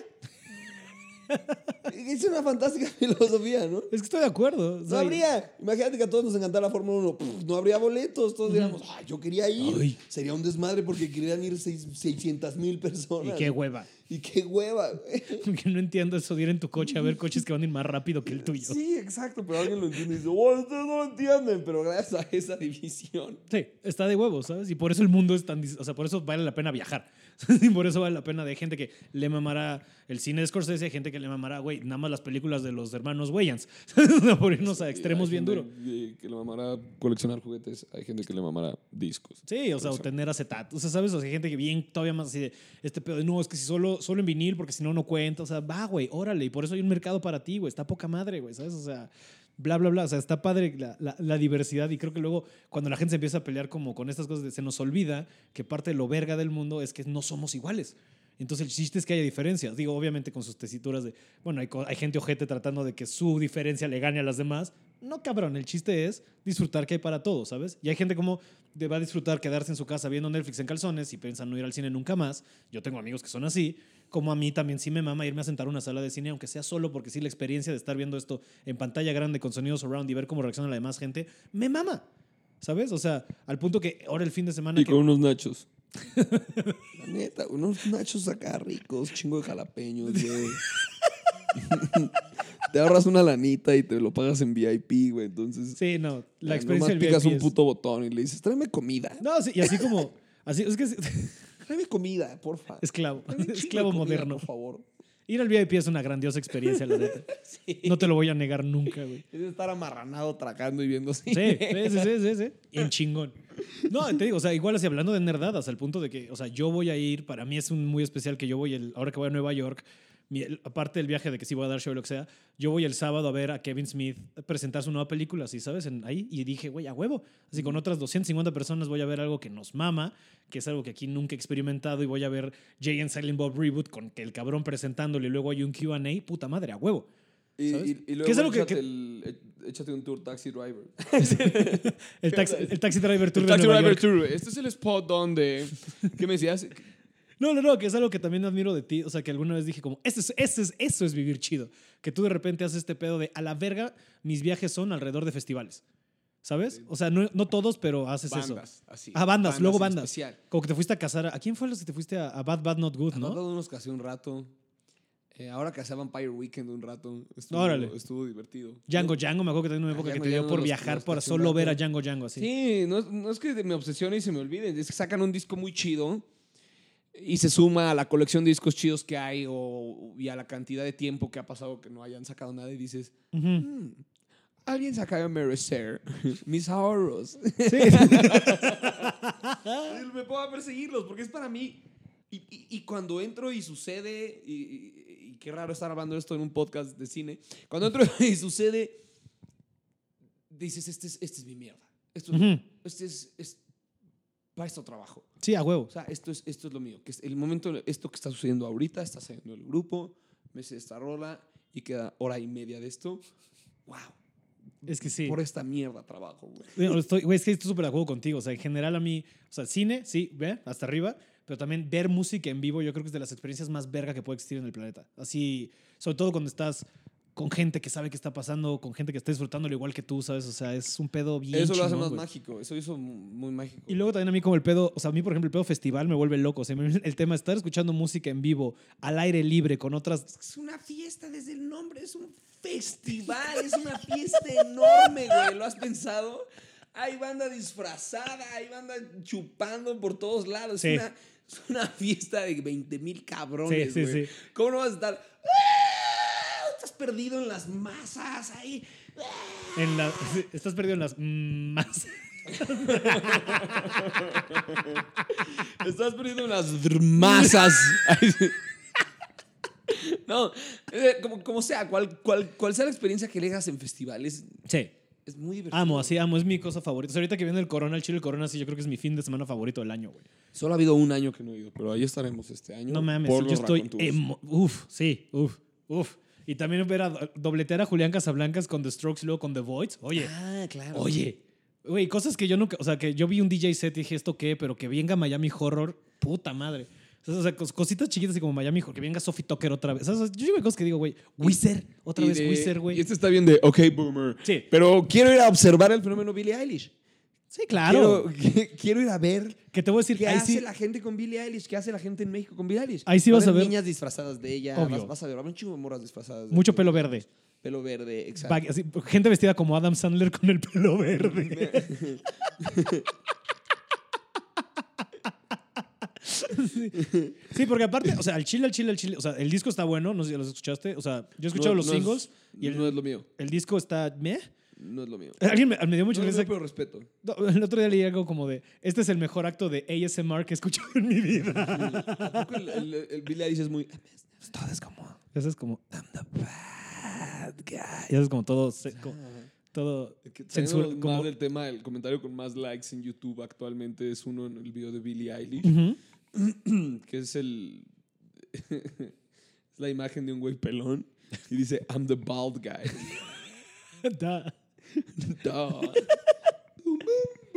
Que no, te voy a decir que yo me hice, o sea, no fan, la verdad no me llamaría fan de Billie Eilish, pero me cayó cabrón un día que vi que ella era súper fan de The Office y la fue a entrevistar para, creo que Rolling Ah, Stone, Rainn este, Wilson. Rain Wilson, y fue como, ok, va, morra, me caes chido, güey. Sí. Y luego, ¿sabes qué me mamó? No sé, no sé qué tanto sigas viendo SNL tú, porque yo sé de gente que ya dejó SNL. En el, en el, en el, el inicio de temporada, de esta temporada, cantó Billie Eilish y cantó Bad Guy con un pedo como de Inception, como que el cuarto le fue dando vueltas. Y dije, te respeto, morra. Tú, you go, es como, you go, Glen Coco, ya sabes, you go, Billie Eilish. Te diría, ok, boomer. Ella así, ay, señor, ya Me cállese. importa. Me sacas 18 años, vete a la verga. Ah, no puede crecer, ¿no? Pero- Pero, pero justo está muy cagado en este corona que se van a interponer, este, porque la gente, no creo que mucha gente se vaya a debatir, es Billie Eilish al mismo tiempo que King. es como, Sí, va, va a estar lleno de o sea, de morritos y de Ajá. uno que otro chaborrugo tratando de entender el trip, ¿sabes? eso. Y, el- eso. y King va a estar lleno de gente de, sí, everybody's changing, ¿sabes? chillando con canciones con las que llorabas en la prepa. Porque sí, este es el, este es el cartel más 35 añeros para arriba de todos Sí, los coronas. Eso, eso oí, que oí quejas de morritos que decían así, ok, boomers, chido su festival. Y, y salieron los dos de Pal Norte y se, se vendieron en segundos. Sí, Pal Nor- ¿qué pedo con el cartel del Pal Norte? Es lo más Ah, randy, pero va. Me parece divertido esa, esa propuesta que siempre ha tenido Monterrey con sus carteles, que es como de... Como que lo hacen chido. ¿no? Pongan unos y uno y otro que no tenga nada que ver, pero que le encanta la banda. Y, y al final fascina. Sí, La gente decía, ¿qué pedo? ¿Cuántos memes de, Fern- de Alejandro Fernández? Pero ahí van a estar. ya ahí vamos a estar. Ahí van a estar. Y también, este, sí. O sea, desde, desde que yo le agarré respeto al Pal Norte fue cuando sí, ellos sí trajeron a Kendrick, ¿sabes? Uf. Uf. Y al Sound System. Uf. Uf. Sí, pero que va a ser un trip. El meme más verga que he visto al respecto es de como unos güeyes así valiendo verga. Ajá, no, cuando pues- me meto un LCD para ver a Tame Impala y luego voy a cerrar con Alejandro Fernández. Y el dibujo son unos mariachis todos así jodidos. Estar interesante. O sea, Vive Latino igual lo, lo ha llevado un rato, ¿no? Esto de meter a Intocable, a cerrar. Empezaron con Los Ángeles Azules. Este, Sí, han pues, estado mira, los Tigres del Norte. Sí, hasta Coachella, cabrón. ¿No? Que Los Ángeles fueron a. Los Tigres del Norte fueron a Coachella. O No, fueron Los fueron Ángeles. tu- los Tucanes de Tijuana. Tucanes de Tijuana. Pero también han estado los, eh, los Ángeles Azules, seguro estuvieron en Coachella. Sí, estoy casi seguro que estuvieron también. Muy seguro. Pero mira, y este Coachella dicen que se la van a mamar porque van a tocar, o sea, para igual, ok, boom, toca reunión en Coachella. Digo, eso me dijeron, no sé si está confirmado el rumor de My Chemical y Rage Against the Machine headlinean este año Coachella. Debe ser. Porque- real. Debe porque ser acaban de real, porque anunciar Rage sus- Against the Machine tiene, tiene cuatro fechas. Sí, Rage Against, the, Ma- Rage Against the Machine va a ser Coachella. Estoy completamente seguro de eso. Y Sé de Chemical, Hot no sé. Chip y Rage Against the Machine. Hot Chip, verga, güey. También, bandota, que qué discazo, que qué buena onda. Es- pero no nos vayamos mucho por allá porque podemos hablar de ese pedo horas. Pero sí, güey, este... Los boomers, ¿no? Como Martin Scorsese. Taxi Driver, am I right? No, porque justo esta yo creo que es la película de Scorsese. Porque, por ejemplo, hablando de música, Scorsese siempre tiene unos soundtracks bien verga. Sí. Y es un güey que se ve que ama la música Le profundamente. fascinan los Rolling. Le Los- los fascina Stones y Bob Dylan. Le fascina. Le ha hecho dos. ¿Qué pedo que Bob Dylan solo le da entrevistas a Scorsese? Eso Sí, está cabrón. Eso es una locura, güey. Eh, Le he hecho dos documentales. Le ha ¿no? hecho dos documentales. Uno de toda su carrera y uno de un momento muy específico, que es del Rolling Thunder Abbey, Sí. que es una historia que ya se ha contado, pero que aquí decidieron contarla con mentiras y con actores. Y, Ujú. y la- dijeron, como, ah, pues vamos a divertirnos. Sí. Bob Dylan y yo haciendo un documental, pero dos, tres, este, dos, tres falso. Docuficción. Ajá, por diversión. Igual con los Stones Y tiene como tres, los ¿no? Stones, ajá, les ha hecho conciertos y documentales. Y, Como güey, conciertos documentales. Y es una maravilla, o sea, porque pues, están filmados de vete a la verga, güey, ¿sabes? O y sea, los, los hace parte de, de sus soundtracks. También hizo muy famoso a los Dropkick Murphys con el soundtrack de... The Departed. Ajá, The Departed con Shipping Up to Boston. que yo creo que sí, fue, fue el- sí los Boston. puso muy en el mapa, ¿sabes? O sea, ahí es donde yo conocí esa canción, a la verga. Sí, yo también. Y ahora, ¿cuánto comediante no entra con ella? Y es como, ok, va. ¿A poco hay gente que con Obvio, güey. Es con esa y con la de Wolf Mother, la de. Ya sabes, la de. Woman. todos, todos, todos, todas. Es cierto, tiene muy buen gusto musical y en esta película elige No, la atención. porque usa este, o sea, toda la Este película es con el mismo jazz. Con un pace que suena como pace, con este ritmo como, como de reloj, o sea, como que te trae, te, te trae en la atención todo el tiempo. Ujú. Al punto que, o sea, hasta cuando lo usa tanto como en la, en la música así general, y luego el güey, cuando Harry Keitel, cuando está con Jodie Foster, lo pone en el disco y se suena esa canción. Y la única canción que suena bien es cuando ya este güey está eh, pirando, que tan no me acuerdo quién la canta, pero es este pedo que sí va con, es este roxillo, no es de los Stones, no me acuerdo quién es, pero que es igual el tema de I'm losing my mind, ¿sabes? O sea, es la única canción que usa. Y es muy chistoso de ver al... Chalupa. Ay, me acabo de acordar, tiene, tiene un pinche pistolón, ¿no? Pues es un Magnum sí. 44. Un Magnum Bueno, 44, hijo de la... Bueno, escena varias. cuando compra pistolas que va y es como de, bueno, ¿a cuánto, a cuánto la paca? El pinche pistolón ese que trae. y lo más me mama de esa película, de esa escena es cuando le está ofreciendo las, las pistolas y cuestan X o Y, y luego le ofrece un Cadillac que cuesta menos que la Magnum. y es como que vergas con este pedo. Que también tiene un poquito de eso Joker, ¿sabes? Hasta esa escena la recuperan un poco de cómo el coworker, el, el coworker le ofrece, oye, pues si necesitas defenderte, yo te consigo la fusca. Y eventualmente pasa, ¿sabes? O sea, igual, hasta el pedo de casi, digo, aquí no, aquí es más elegante de, te lo doy una bolsita de papel. Ajá, y nunca te meto en pedos. Ajá. Sí, exacto, pero aquí, bueno, el caso es que también está eso. Y está, esa escena me da mucha risa ese pedo de, sí, una Magnum 44 y le empieza a sacar todas y de, bueno, ¿cuánto por todo? Y a la verga. Y ahí te demuestra que, mira, así como tú, te- así como de, aquí se van mis ahorros, este güey lleva trabajando horas, du- turnos de 18 horas, jalándose todo el varo y es de, órale, va, En pistolas. ¿por qué no? Y solo le escribe a sus papás, ¿no? Eso les manda cartas a sus papás. Eh, todo- Ah, en las cartas a sus papás les miente. Eso es lo que, te- eso es lo que iba a decir hace rato, de cómo hace rato, rato, rato, de cómo el güey ves que se va pirando en sus cartas, porque primero es diario. Todo es diario, todo es diario, todo es diario, como a él mismo y medio siendo honesto y bla, bla. Y la única carta que él manda es a sus papás y es cuando les mete este pedo de, disculpe que no les dé mi dirección porque estoy trabajando para el gobierno y estoy saliendo con una morra y les mamaría, entonces estarían muy felices conmigo y me está yendo bien de varo, entonces ustedes tranquilos. Y es como de, güey, claro que no, morro. claro que nada de esto es cierto. Pero es un héroe el vato. O sea, al final les va a hacer sentido para los que no hayan visto y para los que le hayan visto van a decir, oh, Farrell, deja de insistir, ya entendimos. Ya, cállate la boca. Ni siquiera fuiste coherente con no decir groserías. Pero él es un, es un, sí, es un rockstar. Sí. Es un rockstar. No voy a decir si es bueno o malo para, para no spoilear. Es es un antihéroe. Eh, Pero es un super rockstar. Lo amas en muchos momentos. Dices acá, no mames, Sí. Travis. Sí, sí, sí. Y tiene este momento épico en el que está ensangrentado con su mohawk y finge que se da Tres balazos. Un, plomazo con los dedos, o sea, Ajá. como simula con sus dedos una pistola. Y es igual muy icónico. de- O sea, eso se ha repetido en graffiti, en punk, en, En mil y un medios. playeras, en, Sí. en- o sea, es, es algo como reconocido. Sí, no, o sea, las repercusiones de Taxi Driver a lo largo de la cultura popular es, in- o sea, son inmesurables. Denle el Nobel a Scorsese, ya sin sentido, así. Nobel para Scorsese. Y el de química. Denle. Haber experimentado bien con la química de la cocaína para escribir un guion digno. Sí, digno además. eh. Un guion digno. Porque aparte, sí, bueno, o sea, digo, ese güey le dieron The Departed y al Chile The Departed no es su mejor película, se lo dieron porque se lo debían. Es de esos Oscars de, bueno, ya ten. Como la- el, el de DiCaprio, así. Se, se lo haber dado muchísimo. Se lo haber dado desde mi parte. Ajá, tipo. Y es de, no, hasta que te viole un oso, Leonardo. Sí, no, hasta que te pongan en agua helada y tengas que arrastrarte por tierra, que es el Oscar que siempre voy a debatir yo de DiCaprio. Así. No voy a decir que actúe mal, DiCaprio es una verdadera pistola actuando y lo acaba de volver a demostrar en Once Upon a Time in Hollywood. Sí. En esta escena en la que pasa como por tres estados porque es el personaje, el personaje se ríe y luego llora Ujú. y luego cortan la escena y luego ya es él. Sí. El- o sea, el, el personaje que dejó de hacer. Sí, cuando truena.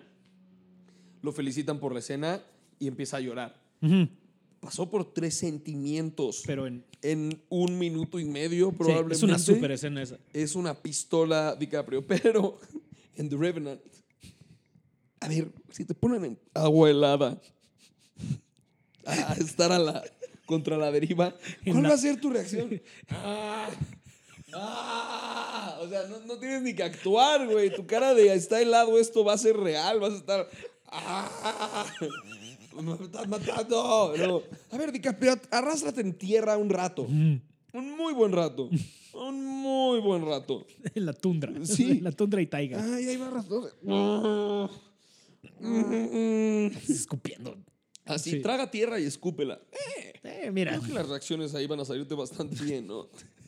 es un actor del método. Sí. Del método de valer ver. no, pero sí es un. O sea, sí. Pero Ahora, que, no, que no malinterpreten, eh, yo creo que The Joker sí merece ciertos Oscars. No, mira, sí, sí, sí merece ciertos.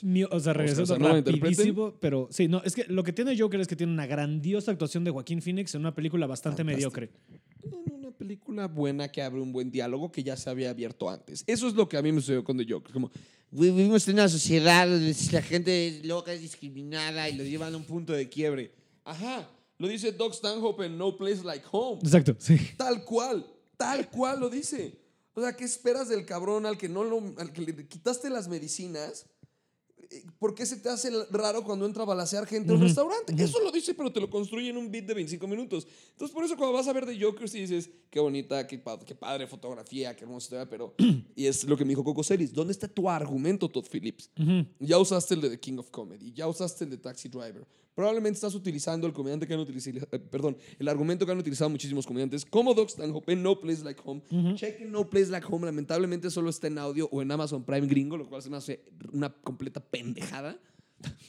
Pero escuchen No Place Like Home y de eso, y de eso va un beat. Entonces, Sí, sí, sí, sí, ¿Dónde me está acuerdo. tu argumento? O sea, no tiene nada. O sea, otra vez, es que Estás- tiene estás poco. repitiendo argumento. Y lo que tiene. Vivimos en una sociedad, güey. We live in a society. Y lo- a mí lo que más me caga es la repercusión que hay en toda la cantidad de morros que, "Ay, es que el Joker sí me entiende. No, pendejo, es el malo.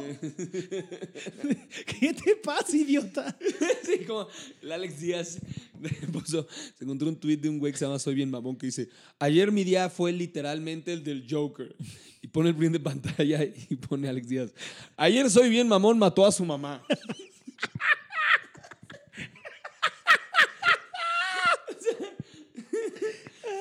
Decir que tu vida es la del Joker, que ese vato te inspira, que No estás bien mal. No, no, Estás bien no, mal, güey. A menos que seas ese pequeño porcentaje de la población que lamentablemente fue violado de pequeño, fue abusado. Este, Y sí tiene problemas mentales. Un problema que no puede dejar de reírse. Tal vez tiene algo que ver con el Joker. Si no Fumas un- tienes bulimia. Si no eres un maldito adolescente estúpido al que le gustó el personaje y piensa que es él. Y lo digo porque en algún momento vi a Sid Vicious en, en, en, en En la The peli. Greatest Rock and Roll Swindle Mm. eh, caminando con una playera con, un, con una suástica. Y en ese momento dije, ah, eso es punk. Y yo hubiera querido en ese momento una playera con una suástica porque Sid Vicious traía una.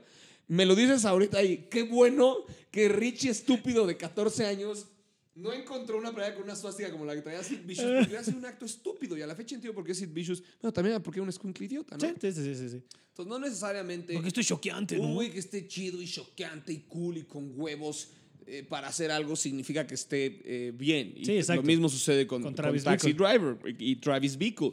No significa que lo que haya hecho que se ve heroico y que le hace cool sea algo que debas bien. a tomar eh, eh, como modelo a seguir. Y es algo muy cagado que pasa en la adolescencia y probablemente este, lo estén escuchando muchos morros.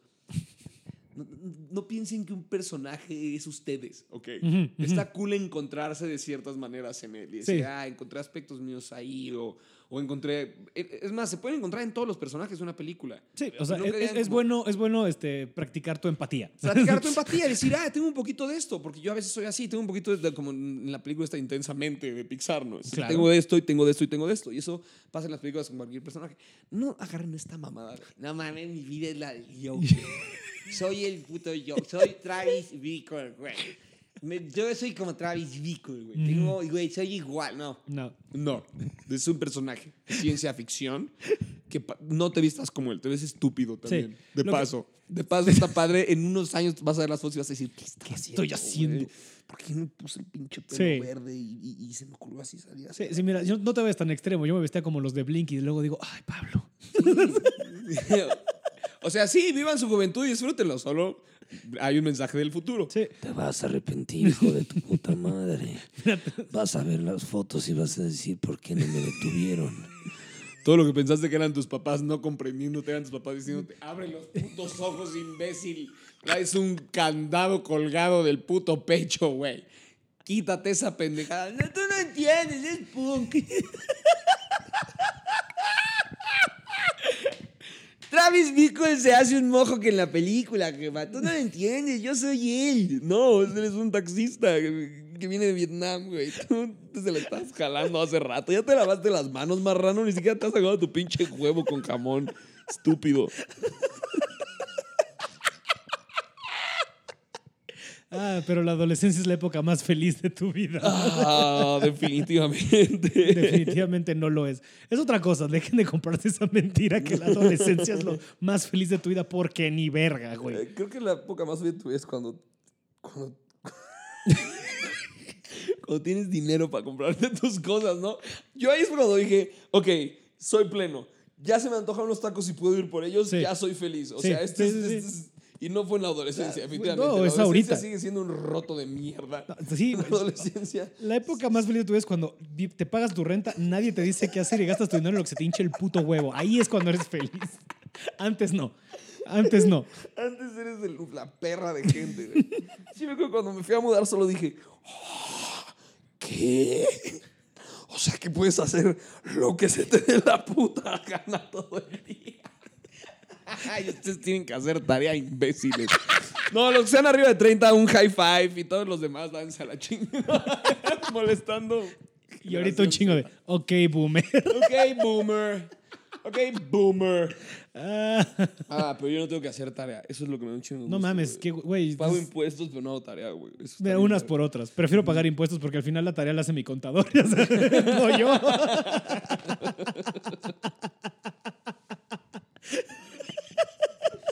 Guau. sí. Sí. ¿Yo qué, güey? Es como, ¿cuánto fue? Ahí está. No hay pedo. Ay, güey. Eso de la libertad económica es una maravilla. La neta, regresando a. Es correcto. Porque aparte, hasta Travis Bickle lo encuentra. Y te voy a decir que hay algo de la simbología que me mama, que me mama, que el güey, o sea, que tiene su código moral bien estricto. No es así como la morra le dice de la canción de Chris Christopherson de ¿eres una contradicción? Claro que lo es, ¿no? Porque tiene este pedo de es muy recto, es muy noble, pero sí te lleva a un teatro porno en tu primera cita, ¿no? O sea, es como, wow, ok, va. Me encanta cómo lo normaliza el vato. Además, como, ¿qué? ¿A dónde vas? Está bien verga la película. Vienen ¿Por qué- otras parejas. ¿Por qué, te- por qué- por qué te estás yendo? Ah, yo pensé que eso estaba bien. Es como, no, Y ahí güey. aprende, como, fuck, no está bien. Pero luego tiene este pedo de que, ves que cuando, cuando primero se bajan, la primera escena en la que se bajan a Jodie Foster del taxi, le avienta un 20 y no se lo gasta, güey. Es dinero que no usa. Porque su código de ética le dice, no, cabrón, esto es dinero que nació de, prostitución. prostitución. Entonces no te lo uses para nada, güey. Y al- tal, tal cual al final es con lo que le paga este pendejo. O sea, no al final, pero cuando va a investigar, agarra ese billete y le dice, esto es tuyo, y se lo avienta. Y entonces, es, o sea, es como un, digo, órale, va, oye. Sí maneja una... Fíjate, no había analizado esa parte, Eso es, güey. o sea, de, como de su estética. Digo, maneja una doble moral, chi- doble moral interesante, pero Ajá. sí es como, como de derecha. Sí, O sea, el vato al final es... Digo, es dos, como. tres de- Es, ma- o sea, digo, a, Ma- a Martin Scorsese le cagarán las películas superiores, pero esto, güey, tú le cambias Travis Bickle por así, este. Por Frank Castle y es una película de Punisher, güey. Sí, no lo había pensado. O sea, es una película medio de origen, ¿sabes? De un antihéroe. Sea, tiene todo, tiene todo. O sea, tiene todos los elementos de la tragedia, que si quieres puede ser Vietnam, o su ruptura amorosa. Tiene la misión de voy a hacer algo por alguien más, más grande que mí mismo. Este, ¿Sabes? Todo esto, o sea, que tiene mucho los superhéroes y ahí está. Este, o sea, digo, digo, también creció en los 70s y seguramente en esa época estaban muy de moda esas historias porque apenas veníamos de que están creciendo los cómics y, todo este tipo de, la investigación del viaje del héroe alrededor del crecimiento del personaje. Pero hombre, es una película que, güey, justo, o sea, no es que sea tanto doble moral per se, sino es como las tesituras, ¿no? Del personaje. O sea, es un güey complejo, ¿no? Es un güey Sí, es bastante complejo. que no es, o sea, que está chido, ¿sabes? Que no es el güey, o sea, no es tu, tu caballero de armadura blanca contra el caballero de la armadura negra. O sea, es el... No, porque tiene- hay un acto en el que piensas que va a hacer algo y no hace nada más que probar qué tan efectivo es, o esto es una teoría mía, está probando qué tan efectivo es eh, la respuesta del Estado o de Según la yo va por ley ante un problema, ¿no? Como, fíjate cómo se relaciona todo, güey. Ayer el Metrobús me tiró el espejo del coche Verga. y entré platicándote de eso, ¿no? Sí, sí, sí, sí, sí. es hora que no se soluciona. Ergo, el gobierno y las autoridades son una mierda, porque desde que me pegó el Metrobús, la patrulla que llegó no estaba solucionando nada. Taxi Driver tiene una escena en la que Travis mide eso. De que va y se le ¿qué para tanto- junto al del servicio secreto. Ajá, ¿Qué tanto me puede ayudar la gente que se dedica a esto? Nada. Nada. Vamos a ver qué tanto. Pa, pa, pa, pa. Ok, nada. Tengo que convertirme un ratito en un pseudo villano. Pseudo, voy a decir pseudo, porque nada más crea pánico. Sí. Para descubrir qué tan efectiva es la ley eh, coer- eh, siendo coercitiva con quien hace un posible daño o un caos. Mm. Ah, no pasa nada. Ok, voy a hacer las cosas por mi cuenta. Es- es- ¿Estoy interpretando bien esa escena? Yo estoy de acuerdo. O, o No, sí, probablemente se está probando a sí mismo porque sabe que en un futuro va a ser algo que está fuera del ojo de la ley. Según yo se iba por ahí. Según yo por eso se acerca con. O sea, porque está armado. Se acerca y le habla al güey de. Ah, tú eres de Secret Service, ¿no? Y le empieza a tirar todo este speech para ver qué tan seguro está este güey. El candidato este, Palatine, ahorita no me acuerdo cómo se llama bien. El, por el que conoce a la Betsy, ¿no? Este güey que quiere ser presidente, que es un güey congresista de Nueva York, bla, bla, bla. Sí, es eso. Eso- Gran punto de tensión ese. Sí, Es otro, también. porque otra vez no sabes qué chingados va a hacer. Y dices, ¿qué va a hacer? No, ¿Qué haces? Pero luego hay una escena en la que sí reaccionan. Y es cuando se da cuenta de, ah, ok, y se va corriendo. Pero que el- el- la cantidad de tiempo para reaccionar. Ah, les toma años. Y de hecho se escapa. Ajá. Entonces se da cuenta, se da eso es lo que está midiendo. No, te digo, esta es una, probablemente una teoría mía. Gente, no olviden a robar, a robar a Richo Farry. Manden sus teorías. Probablemente está probando qué tan efectiva es la ley ante una situación de caos y pánico. Exacto. Sí, sí, sí. Y se da cuenta de que valen verga. Entonces dice, mejor hago las cosas yo por, eh, por mi cuenta, ¿no? Y mira, 30, 40 años después estamos 40 años después. regresando narcos a El su Metrobús te tira regresando narcos. Yo aquí ir con el Metrobús. y tal. Oiga, pero presidente, ¿podría usted explicar por qué está distinto? Es que, a ver, es distinto. A ver, es otro día. Es... Pero era el mismo día. Es, es, es- Es distinto. no están, en- no están. A ver, a ver, tranquilos. Y ahí la respuesta es, ok, boomer. Ok, boomer. que sí, es que lo que le decía el otro día un amigo de Mofa de, yo no siento que el presi nos esté mintiendo, se esté equivocando, es que ya se le olvida. Está senil, tiene setenta y tantos años. Es como, ah, cabrón, ¿qué pasó ayer, güey? Aparte ya duerma un rato, señor. O sea, ¿a qué vas- o se está durmiendo a las 7 o a qué va a Yo creo que se duerme como a las seis y media de la tarde y por eso da las mañaneras. ¿sabes? Sí, amanece, se desayuna así su, su melón con queso cottage porque es lo único que puede procesar. Creo que el queso cottage ya no, güey. Ya la de... Me da diarrea el cottage. El cottage. Hace, hace que cague cottage.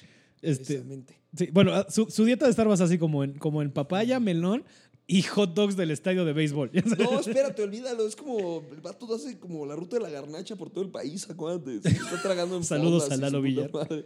Se me está tragando en todos lados. Bueno, sí Conoce más cierto. restaurantes que Lalo Villar, te lo juro. Güey, Lalo está impresionante, ¿eh? Sí, pero AMLO más. Sí.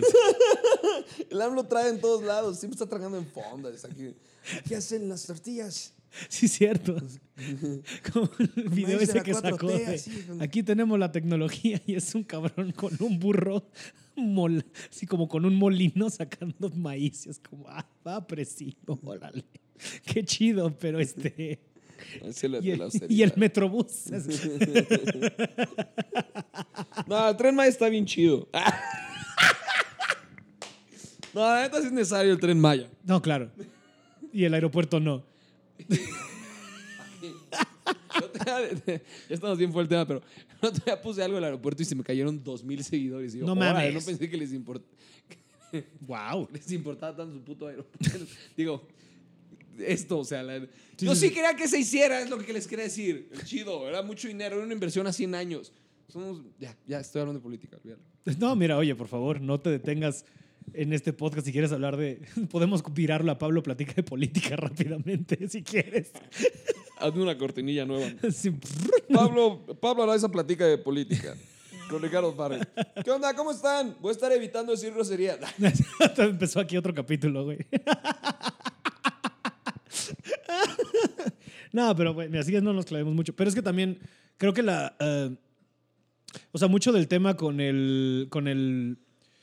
Con el que el interés amoroso trabaje para un político va mucho de la mano de. Aparte con el eslogan, ¿no? De We are the people, ¿no? Este pedo de, oiga, señor, pero usted no se está dando cuenta. Y ves que tienen, hasta llegan a coincidir en el taxi, justo. O sea, hay un punto en el que platican. Y que el güey le dice, no, yo he aprendido más de andando en taxis de cualquier limusina y no sé qué. Y en esa plática, creo que también es como Travis midiéndole a este güey de, a ver, tú me estás promete y promete que vas a ser una verga, ¿no? Que somos la gente. Y se da cuenta que el güey no tiene idea de lo que está pasando en la calle. Va por ahí. Wow, no había notado eso tampoco. O sea, va por ahí ese- Me esa fui por la plática. acción y, y me perdí en los ojos de Travis. En lo mojo. guapo que se ve de Niro en esa película porque está flaquísimo. Sí, además. sí, no, Se ve sí. muy guapo. Hay una escena sin camisa que dices, oh, con la Magnum precisamente. Sí. No noté eso, O fíjate. sea, que se pone a hacer ejercicio. Claro, también está midiendo este cabrón. Ujú. O sea, como de a ver Toda si es la cierto. película está midiendo qué tan efectiva puede ser la autoridad. Exacto. y el Estado, vamos a ponerlo a gran rasgo, para, para ver qué tanto se las cosas él por su cuenta o Exacto. no. Entonces, Sí, va por ahí. mierda. O sea, to- creo que todo eso, sí, es como, y aparte digo, también se No va, se se- vale, la viste ayer. la vuelve a ver. también se va como a, también porque se va, se va, digo, se va metiendo como que la locura de, es que también creo que el, el comentario de que el güey eh, estuvo en Vietnam es importante, ¿sabes? O sea, Es bastante importante. O sea, tiene que a la traer fecha algo. sigue afectando A un chingo la de gente. sociedad norteamericana. es que es un chingo, güey. eh, el resultado de esa guerra. Pero de esa y de, güey, o sea, es que el pedo de los El Estados Unidos es que no han dejado de estar en guerra desde 1940 y pico, güey. No han dejado de traumar gente, pero Exacto, Vietnam güey. especialmente. de- Eh, Vietnam- porque Vietnam perdieron. gente. Objetivamente perdieron, ¿sabes? Y ese es el pedo de los gringos, de cómo el número uno va a perder. Y así, nos chingaron, güeyes, con bambú. y perdimos, entonces están vueltos locos, güey. Y desde ahí nos han dejado O sea, güey, ¿cuánto? Desde que tenemos uso de memoria están metidos en Afganistán, cabrón. ¿Sabes? O sea, desde el 11 de septiembre ahí están. Y Afganistán no tuvo nada que ver. Ok, ya no me quiero clavar en eso. Pablo Araiza se pone teórico, conspiratorio. Puta, sí, no. A ver, las torres se caen antes. Si ves los videos, hay muchos testimonios de gente diciendo que la explosión viene de abajo. Si te fijas, la Torre 7 no le pega a nadie y se cae. ¿Cómo está ese pedo? Así todo mal ya, güey. Claramente Bush lo hizo para tratar de meterse Irán porque ahí está el... No, ya. Que es mi teoría de conspiración general. ¡Ahí está el petróleo! Y te voy a decir que ese es como... Si ya todavía me voy más loco de... Esa es lo que la gente dice de... Ese es el número uno. Pero no. Esa es mi teoría de conspiración todavía más allá. Es de... O esta gente es cristiano contra musulmanes. Se siguen peleando por Tierra Santa. Las cruzadas no han acabado. El pretexto del petróleo es para que la gente le meta barrio y puedas ir a invadir, güey. Mis huevos es por petróleo esto, güey. Si ya tenemos... el- Teslas. Tienen techo transparente, karaoke y te llevan a tu casa. No manejas un puto Tesla. Nunca, güey, no he visto ni uno, creo. Creo que en México todavía. No, sí, a ver, sí. El otro día vi uno. Se lo grabé un- con un invitado de ñam ñam y llegó con un Tesla y le dije, wow, nunca soy este tipo de persona, pero está verguísima tu coche. ¿Sabes? Nunca soy ese güey que digas, oh, yo, yo, ¿a poco es el, el, Espolorón 28? Pero ni siquiera era una camioneta Tesla y sí dije, ay, cabrón. Sí están muy cabrones. O sea, de lo que, o sea, digo, yo tampoco soy cero de coches, pero güey, lo que he visto de los Tesla es como de, ah, ok. Pero a ver, ok, boomer, pero llega a ver. llegan, güey, llegan solos. Sí, ya sé, O sea, ¿no? le dices, llévame a mi casa y te llevas solo. Aquí no, obviamente, seguro es una mierda el sistema todavía. No creo que se pueda por un pinche GPS. que se trata llevarte de a tu saltar casa, ¿no? el segundo piso del periférico. ya. Pero en Los Ángeles, o sea, ya banda en Los Ángeles que. Llévame a mi casa y te lleva. El coche maneja. ¿No has visto todos estos, o sea, en el podcast de Joe Rogan habla un chingo de esto, que en el, en el, en el estacionamiento del Comedy Story es imposible porque ya está lleno de Teslas. Entonces de repente hay como un ballet de siete Teslas tratando de así, el de Neil Brennan y el de Brian Callen y el de Chris D'Elia y de tururur, siete Teslas tratando al mismo tiempo y de ahí se ven y se suben y a la verga. Es como, ok, va. Y cuestan un ojo de la cara, pero mira, es el futuro, bro. Las cosas caras. No. Interesante. Porque ya hay Uber Tesla, o sea, así de, de normalizado ya está haciendo el gabacho. O sea, un amigo ya le tocó Uber Tesla. Maldito primer mundo. Sí, mira. Haciendo cine de calidad desde los 70. Sí. Aquí también se hizo buen Sí, cine. oye, está la época del cine de oro, ¿eh? Ey, un, ey, ey, ey, ey, un shout out a Joaquín Pardavé. Tintán era un genio, cabrón. Sí, No, buen pedo, sí. Joaquín. Pardavé, Joaquín Pardavé tiene unas pelis bien vergas. O sea, digo, obviamente no nos clavemos más allá porque es otro, es otro podcast, pero la época del cine de oro mexicana es por algo la época del cine de oro mexicana. Y luego tuvimos la, como cuando se intentó tener un renacimiento, como con desde Sexo, Poder y Lágrimas hasta Los Nobles, pero también hay, hay varios años donde de repente es, ay, cabrón. Y ahorita estamos en, Una adolescencia interesante. Sí, porque es Estamos una puro, pura comedia romántica y reboots de cosas que saben que funcionan, pero que no creo que se traduzcan bien. Ya hablado, creo que ya hablado de esto en este podcast, pero este pedo de hacer 50 First Dates en México, no, güey. No. Sí, no. La voy mejor amigo, todavía medio te la compro, pero 50 First Dates, no, güey. Sí, no, no. Esa, esa sí no fue una buena Y está cabrón, ¿no? Ahorita todo es pura comedia romántica. Este. Y ya, güey. O sea. O sea, hubo una época donde todo era como crimen y thriller político, ¿no? Así, la época de oro de Damián Alcázar. Les- le- Cierto. le, espera, le espera algo bueno. Es- está, está madurando. Pues yo creo que, o sea, y que ya hayan estado, o sea, en las películas, o sea, no importa tanto, pero que ya hayan estado tú, Sofía, Slobo, Este, ¿quién más? Bueno, X, en películas, o sea, yo creo que eso empieza a abrir porque entonces eventualmente yo quiero suponer que alguien se va a acercar contigo y va a ser, oye, Richie, tienes una película en mente y tú de, por supuesto, bro, y Creo vas que a mejor sacar. más como guionista que como actor. Creo que actúo de la verga. Sí, por eso me refiero, tú tienes algo como de guionista en ti, seguro tienes como siete ideas que estarían bien verga. Estaría Y interesante. no dudo que Casa Ojalá Comedy esté tratando de levantar algo así, Estamos pero no vamos a hablar, no vamos a hablar de cosas que estoy ideando yo. Ojalá ese sea un buen camino para la comedia. Siempre, digo, siempre como comediante estás esperando eso, y- pero también hay que trabajarlo, ese es lo otro. O sea, ¿tú qué preferirías en Chile? O sea, ahorita un pedo peli, o sea, saltar, digamos, como Seth Rogen saltó del stand-up al cine, o, aunque, bueno, me estoy mamando, pero, o, o un pedo como Asís. Ya sabes, de hacer tu show súper tuyo, como hizo con Master. O sea, ¿qué te gustaría más a ti? Ah, Algo así, algo así. Algo como O un disco de Asís. rap navideño. ¿Sabes qué me encantaría turear un chingo? Eso, eso me haría muy feliz. O sea, creo que lo- Ver al Franco y digo, ay, qué rico. Es que está más chido, ¿no? Rico, güey. Qué rico turear así. Y tus tours van de huevos, digo, no... Sí, claro. Let's not mince o sea, de- de- wow, como turea Franco es impresionante. Sí, que de O sea, repente de, en que- Singapur. Sí, se tiene que turear- se tiene que trabajar demasiado para eso.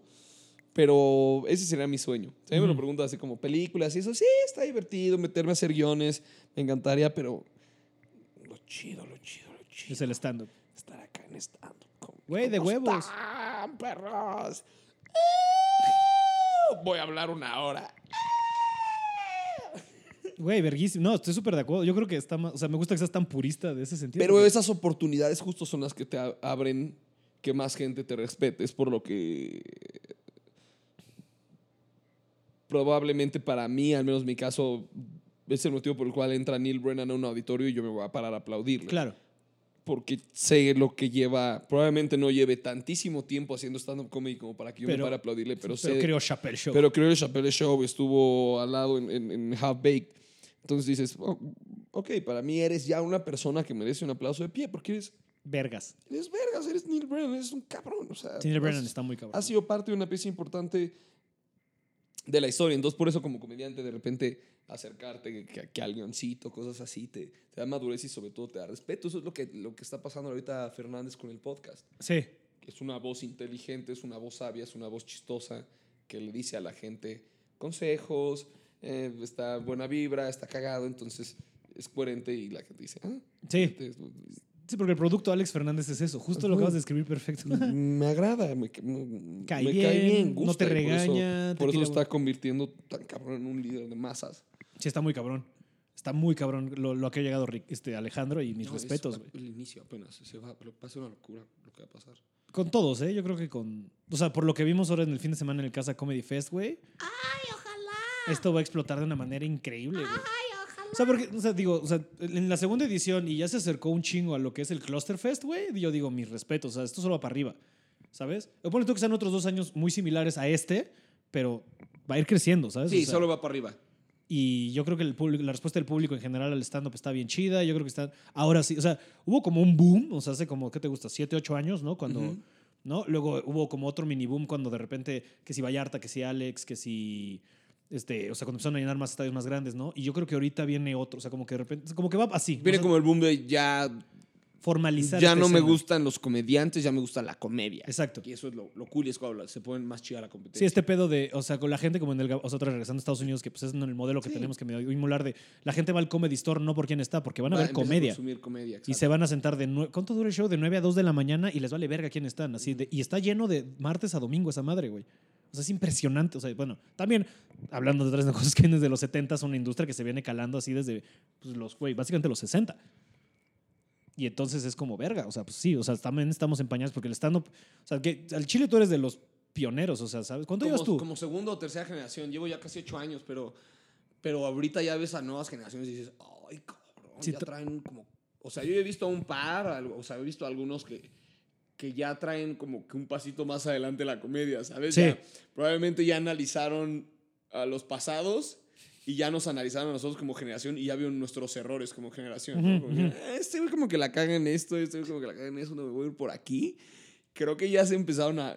Ya empezaron a salir, ok, boomer. pero ya empezaron a salir. O sea, yo había un par que dije, ay, güey, este cabrón ahorita no le tengo miedo. Pero, Pero en unos pinches seis añitos sí le Sí, voy a sí, tener sí, sí, pavor. sí, sí, sí, sí, sí, un chingo. Sí. Pero sí, o sea, de, de- pero- y, y esta- también es una, es una industria muy chistosa, ¿no? Porque como hay gente que lleva más, pero está.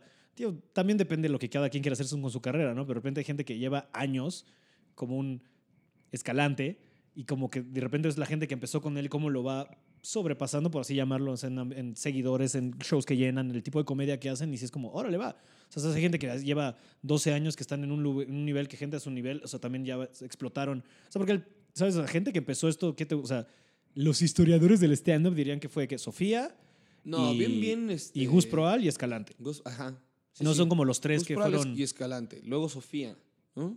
Pues es- ajá, pero como que Sofía fue la ¿quién ha primera en como formalizarlo, ¿no? Y decir, Sí, a ver, claro. De, a ver, vamos a meterlo a un... A un Sí, a con, un- con Voilá y vamos a traer un gringo ajá, para que haga este pedo y vayan como está el pedo. Y luego viene la generación que está Escalante ahí también, Escalante Talavera. También, si quieres, no, para, no creemos mucho en esto porque lo hablo de repente varios porque pues, casi todos son comediantes.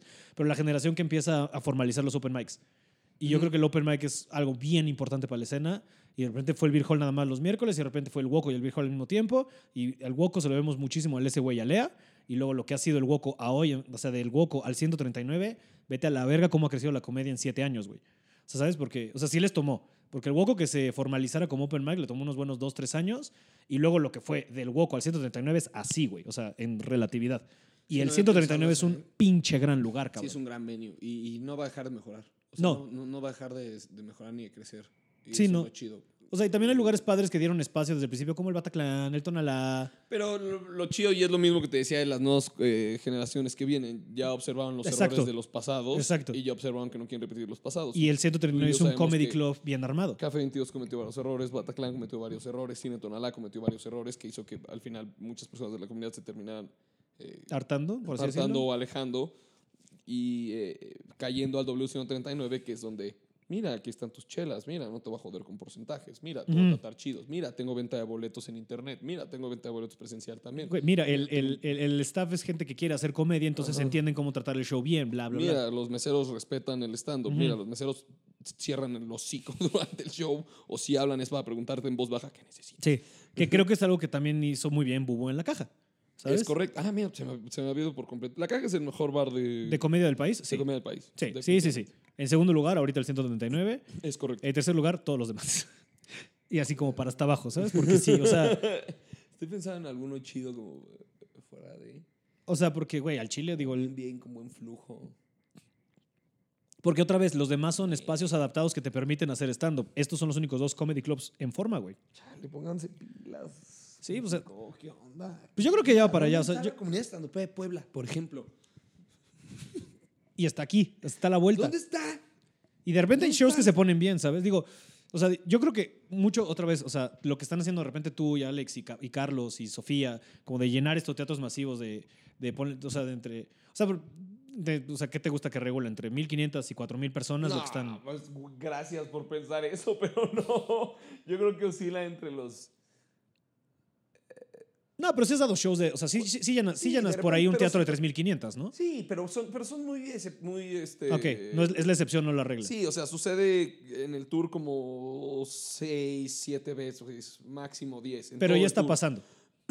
Claro, pero el resto del tour son fechas de 500, es- 1000 personas, este, Ya. 400, 700, 600. este. Pero lo que voy con eso de que ya estén pasando que llenan y van y van a teatros, ya no van a clubs, va a forzar a la gente de, bueno, esta oferta es la grande, pero que, y eso va a empezar a hacer que se cree esta industria. Claro, la oferta en clubs. Es- espero eso suceda. O sea, digo, y de repente por lo que veo, digo, yo no he ido, espero ir, o sea, el plan es que ahora con Flores vaya a varios de estos, este, o sea, de repente lo que escucho ahí de como el flashback, ¿no? En Aguascalientes, o el. El- la triple moral en Morelia es, ¿no? Creo, en San Flashback, Luis. lo chido de Flashback es que lo lleva alguien que sí conoce de, producción de stand-up comedy. O sea, ese entonces- tipo de cosas, ¿no? Como el Maybach, creo que es en... o sea, me estoy confundiendo entre dónde está la triple moral y dónde Ah, está el ¿sabes cuál Maybach. Está chido el que está en Monterrey. El Didi. El, eh, no, no, no, no, no, no. Bueno, el Didi también está chido. El Didi está uno chido. más chico, uno más chico. ¿La, la mesa reunión? No, no, no, chico. uno ¿El escocés? El escocés. Mm. Ese, ese tiene, tiene buen encanto. A huevo. Sí. Y ahí caben como 300 personas, no menos, menos. No, menos. menos. Entran como sus 180. 100, 150. Ah, ok, o sea, chiquitín, Sí, pero, pero rico. pero rico. De esos shows padres. Ajá, ajá, ajá. Sí, que el otro día le pregunté a, a- a Fernández y me dijo, sino que para él lo más chingón es hacer un show como de 350 personas, ¿no? Para ti, ¿cómo lo estás? Y lo cuál es el show que más disfrutas? Nah, sí, uno con un ching. O- bueno. No, eh, no, sí, shows grandes, así, Sí. pinche galerías de casi 2.000 personas te, te, te, te bustean muy cabrón. Sí, claro. Desde que subes al escenario y escuchas el aplauso y dices, ¡vámonos a la verga! Y te arrancas y estás sudando, pero vale madres. Y si de por sí eres un güey que va con toda la energía del mundo, güey. Ajá. Siempre piensan que me tocó, que es como, "Mm, se los juro, no necesito, no, no No. necesito esa madre. Café, Eh, sí. ¿no- ¿Sigues haciendo ese pedo de meterte café antes de los shows o ya no? sigo, eh, sigo tomando café. Ya. Y ahora, pero sí me acuerdo de eso, era como de, oye, este güey, ¿qué pedo? Lleva como seis tazas. Pero por la acidez y la edad ahora es como Mm. té negro, tantita Coca-Cola. Así como que ya no aguanto un café a menos que me Ah, esté jeteando o que quiera probar algo. Que, porque el café sí es una droga tramposa para el escenario. Si te echas dos tazas de café o, o un par de carajillos, te vas a subir pilas, pilas. con una pinche. Como Sí. que pilas. Sí, sí, no lo recomiendo. O sea, lo digo como una noche que anden este, enfurecidos con el gobierno y lo quieran canalizar a través de comedia, algo así. Un ok, carajillo. háganlo ahí, ¿sabes? Pero no digo que cada vez que den un show, tómense unos cafés, y, pero sí, sí recomiendo la.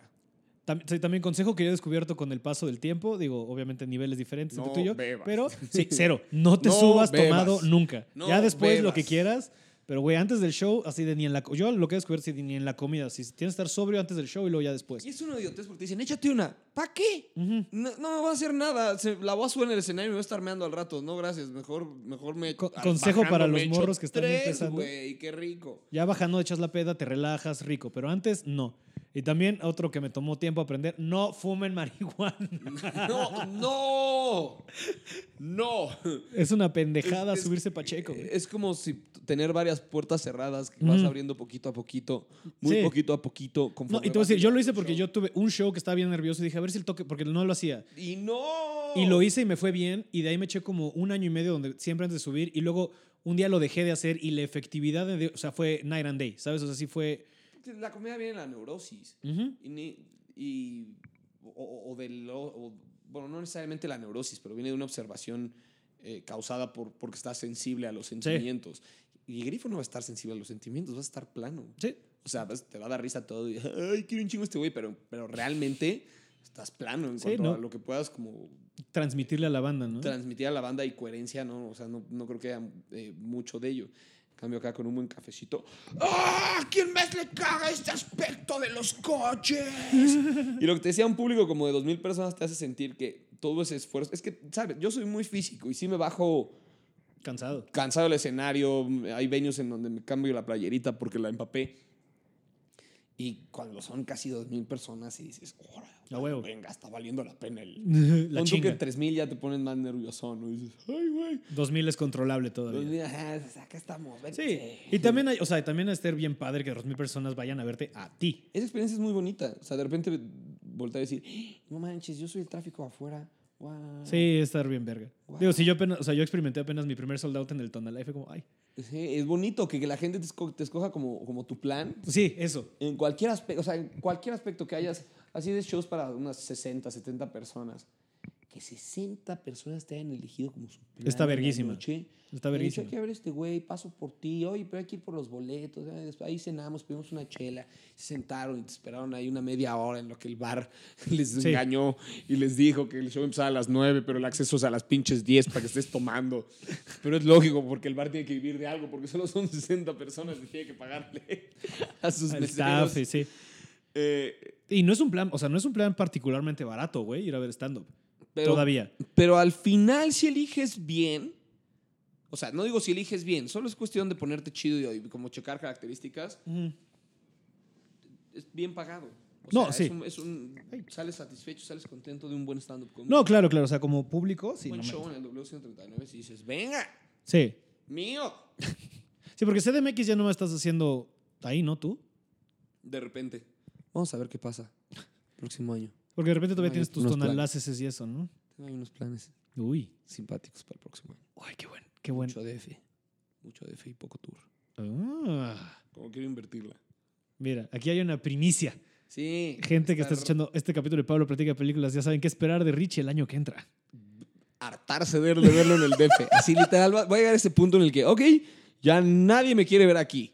Pero yo me divertí mucho. Ahora sí, vámonos de tour. Como para trabajar. Ok, para trabajar la próxima hora. Ajá, y entonces nos vamos de tour. ¿Qué- Y, entonces, ¿Y sabes que también falta mucho en el DF? de, ¿Cuándo vuelves al DF? Espérense, espérense. ¿Sabes también que falta mucho? Que también hay zonas del DF que, o sea, siento que está muy centralizado en Condesa, Roma, Polanco. Y Polanco hay como dos lugares apenas, el Fat Crow y más o menos lo que estoy llevando en Contrabarra y algunos otros. Pero, güey, por ejemplo, ¿por qué no estamos haciendo shows en, güey, por ahí, o sea, por escenaria, ponle tú, por el Pedregal, atacando más, más al sur, ¿sabes? O sea, creo que alguna vez hice uno en Bar 27 que me acuerdo que fui y estuvo bien verga. O sea, no estoy diciendo que ahí, pero como hay público que siento que estamos medio descuidando por centralizarlo en la Condesa, Roma, ¿sabes? O sea, no sé qué opinas tú. Eso es lo que siento yo. Digo, la gente se traslade lo que sea, pero siento que si tú vas a ellos, lo agradecen. Como la vez que fuiste en esa, ¿sabes? O sea, siento que eso, ese tipo de cosas. O sea, como moverte tantito, o sea, que busques un barecín, eh, ¿sabes? Un poquito más para allá, ¿sabes? Sí, sí, ya entendí lo que dices. Sí, puede ser. O sea, no sé, no sé, no sé. Sí. Porque siento que le puede afectar un poco a la, a la... Porque hay gente que dice, ay, no, agarrar dos horas de tráfico, qué hueva, ¿sabes? O sea, eso, eso está ahí. O sea, te dices, no, pues ¿para qué me muevo de el Pedregal a la Condesa si aquí tengo peda, güey, ¿sabes? O sea, lo, lo conozco porque amigos míos que me han dicho de repente de, oye, pero queda bien lejos. Cabrón, es el Pedregal, tampoco te mames. Pero si hasta ellos dicen, no, no voy a agarrar segundo piso viernes a las 7. Ok, bueno, va, compa, no entiendo. Claro, atiendes a los en el sur y dicen, "Oye, antes de la peda vamos al show de stand-up, güey. Güey, son 300 baros de Uber, güey, qué hueva. y lo entiendo, ¿sabes? No, ¿Cómo le dices que no? Órale, va. Siento que también hay parte por ahí como de... Y también, o sea, también porque también del público, ¿sabes? De los precios, o sea, digo, ya son cosas que yo me estoy clavando como de... Sé que, o sea, por otra, no por reiterar mucho en el Pedregal, pero hay mucha universidad y prepa por ahí, gente a la que no le puedes cobrar 400 pesos de boleto, pero le cobras 100 y se te llena el... El venue, o sea, no sé qué venue sea, pero por decirte nombres, ¿sabes? no sé, siento que hay como una diferencia de estrategia que podría pasar para que el DF fuera más explotable y haya más oferta en diferentes puntos de la ciudad que a todos nos convendría. Maybe. Pues mira, llevamos ¿cuánto tiempo con el stand-up? ¿Diez- Pues menos de 10 como- años. como un poquito más de 10 años probablemente. O sea, ya formalizado, bueno, pon- ponle tú, o sea, sí, sí. sí.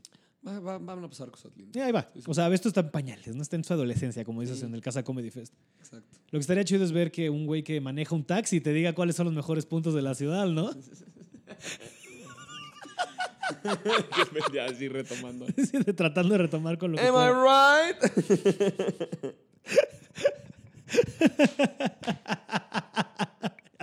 Cualquier mamada, güey. Pero sí. Pero yo creo que va, va a mejorar, solo va a mejorar esto y vamos para buen camino. Y, y tú eres un pionero del pedo. Muchas y, gracias. Y, y siempre te voy a admirar y querer en las mismas medidas. Gracias. eres una verga, güey. Muchas gracias, muchas, muchas y muchas gracias por estar en este episodio de Pablo Platica de. Películas. Es rico platicar contigo, güey. Mira, acabamos hablando de dos minutos de Taxi Delivery. Mira, Nos así está bien. comedy, Cuando quieras- tips a la juventud. Cuando quieras podemos hablar de lo que tú quieras. ok, boomer. siempre es un gusto verte, güey. Este, muchas gracias por haber venido al un placer, capítulo. un placer, un placer. Ustedes ya saben, como siempre, este, cualquier cosa que quieran decir de sus teorías, estamos en lo correcto de lo que pasa con Travis este, y demás cosas. Ya saben, este, arroba Richo Farrell, no tenemos que ni repetirlo, arroba Pablo Bajaraiza. Eh, por lo pronto, muchas gracias a ustedes por escuchar este capítulo de Pablo eh, Platica de Películas. Que pasen una semana chingona. Adiós. Cámara.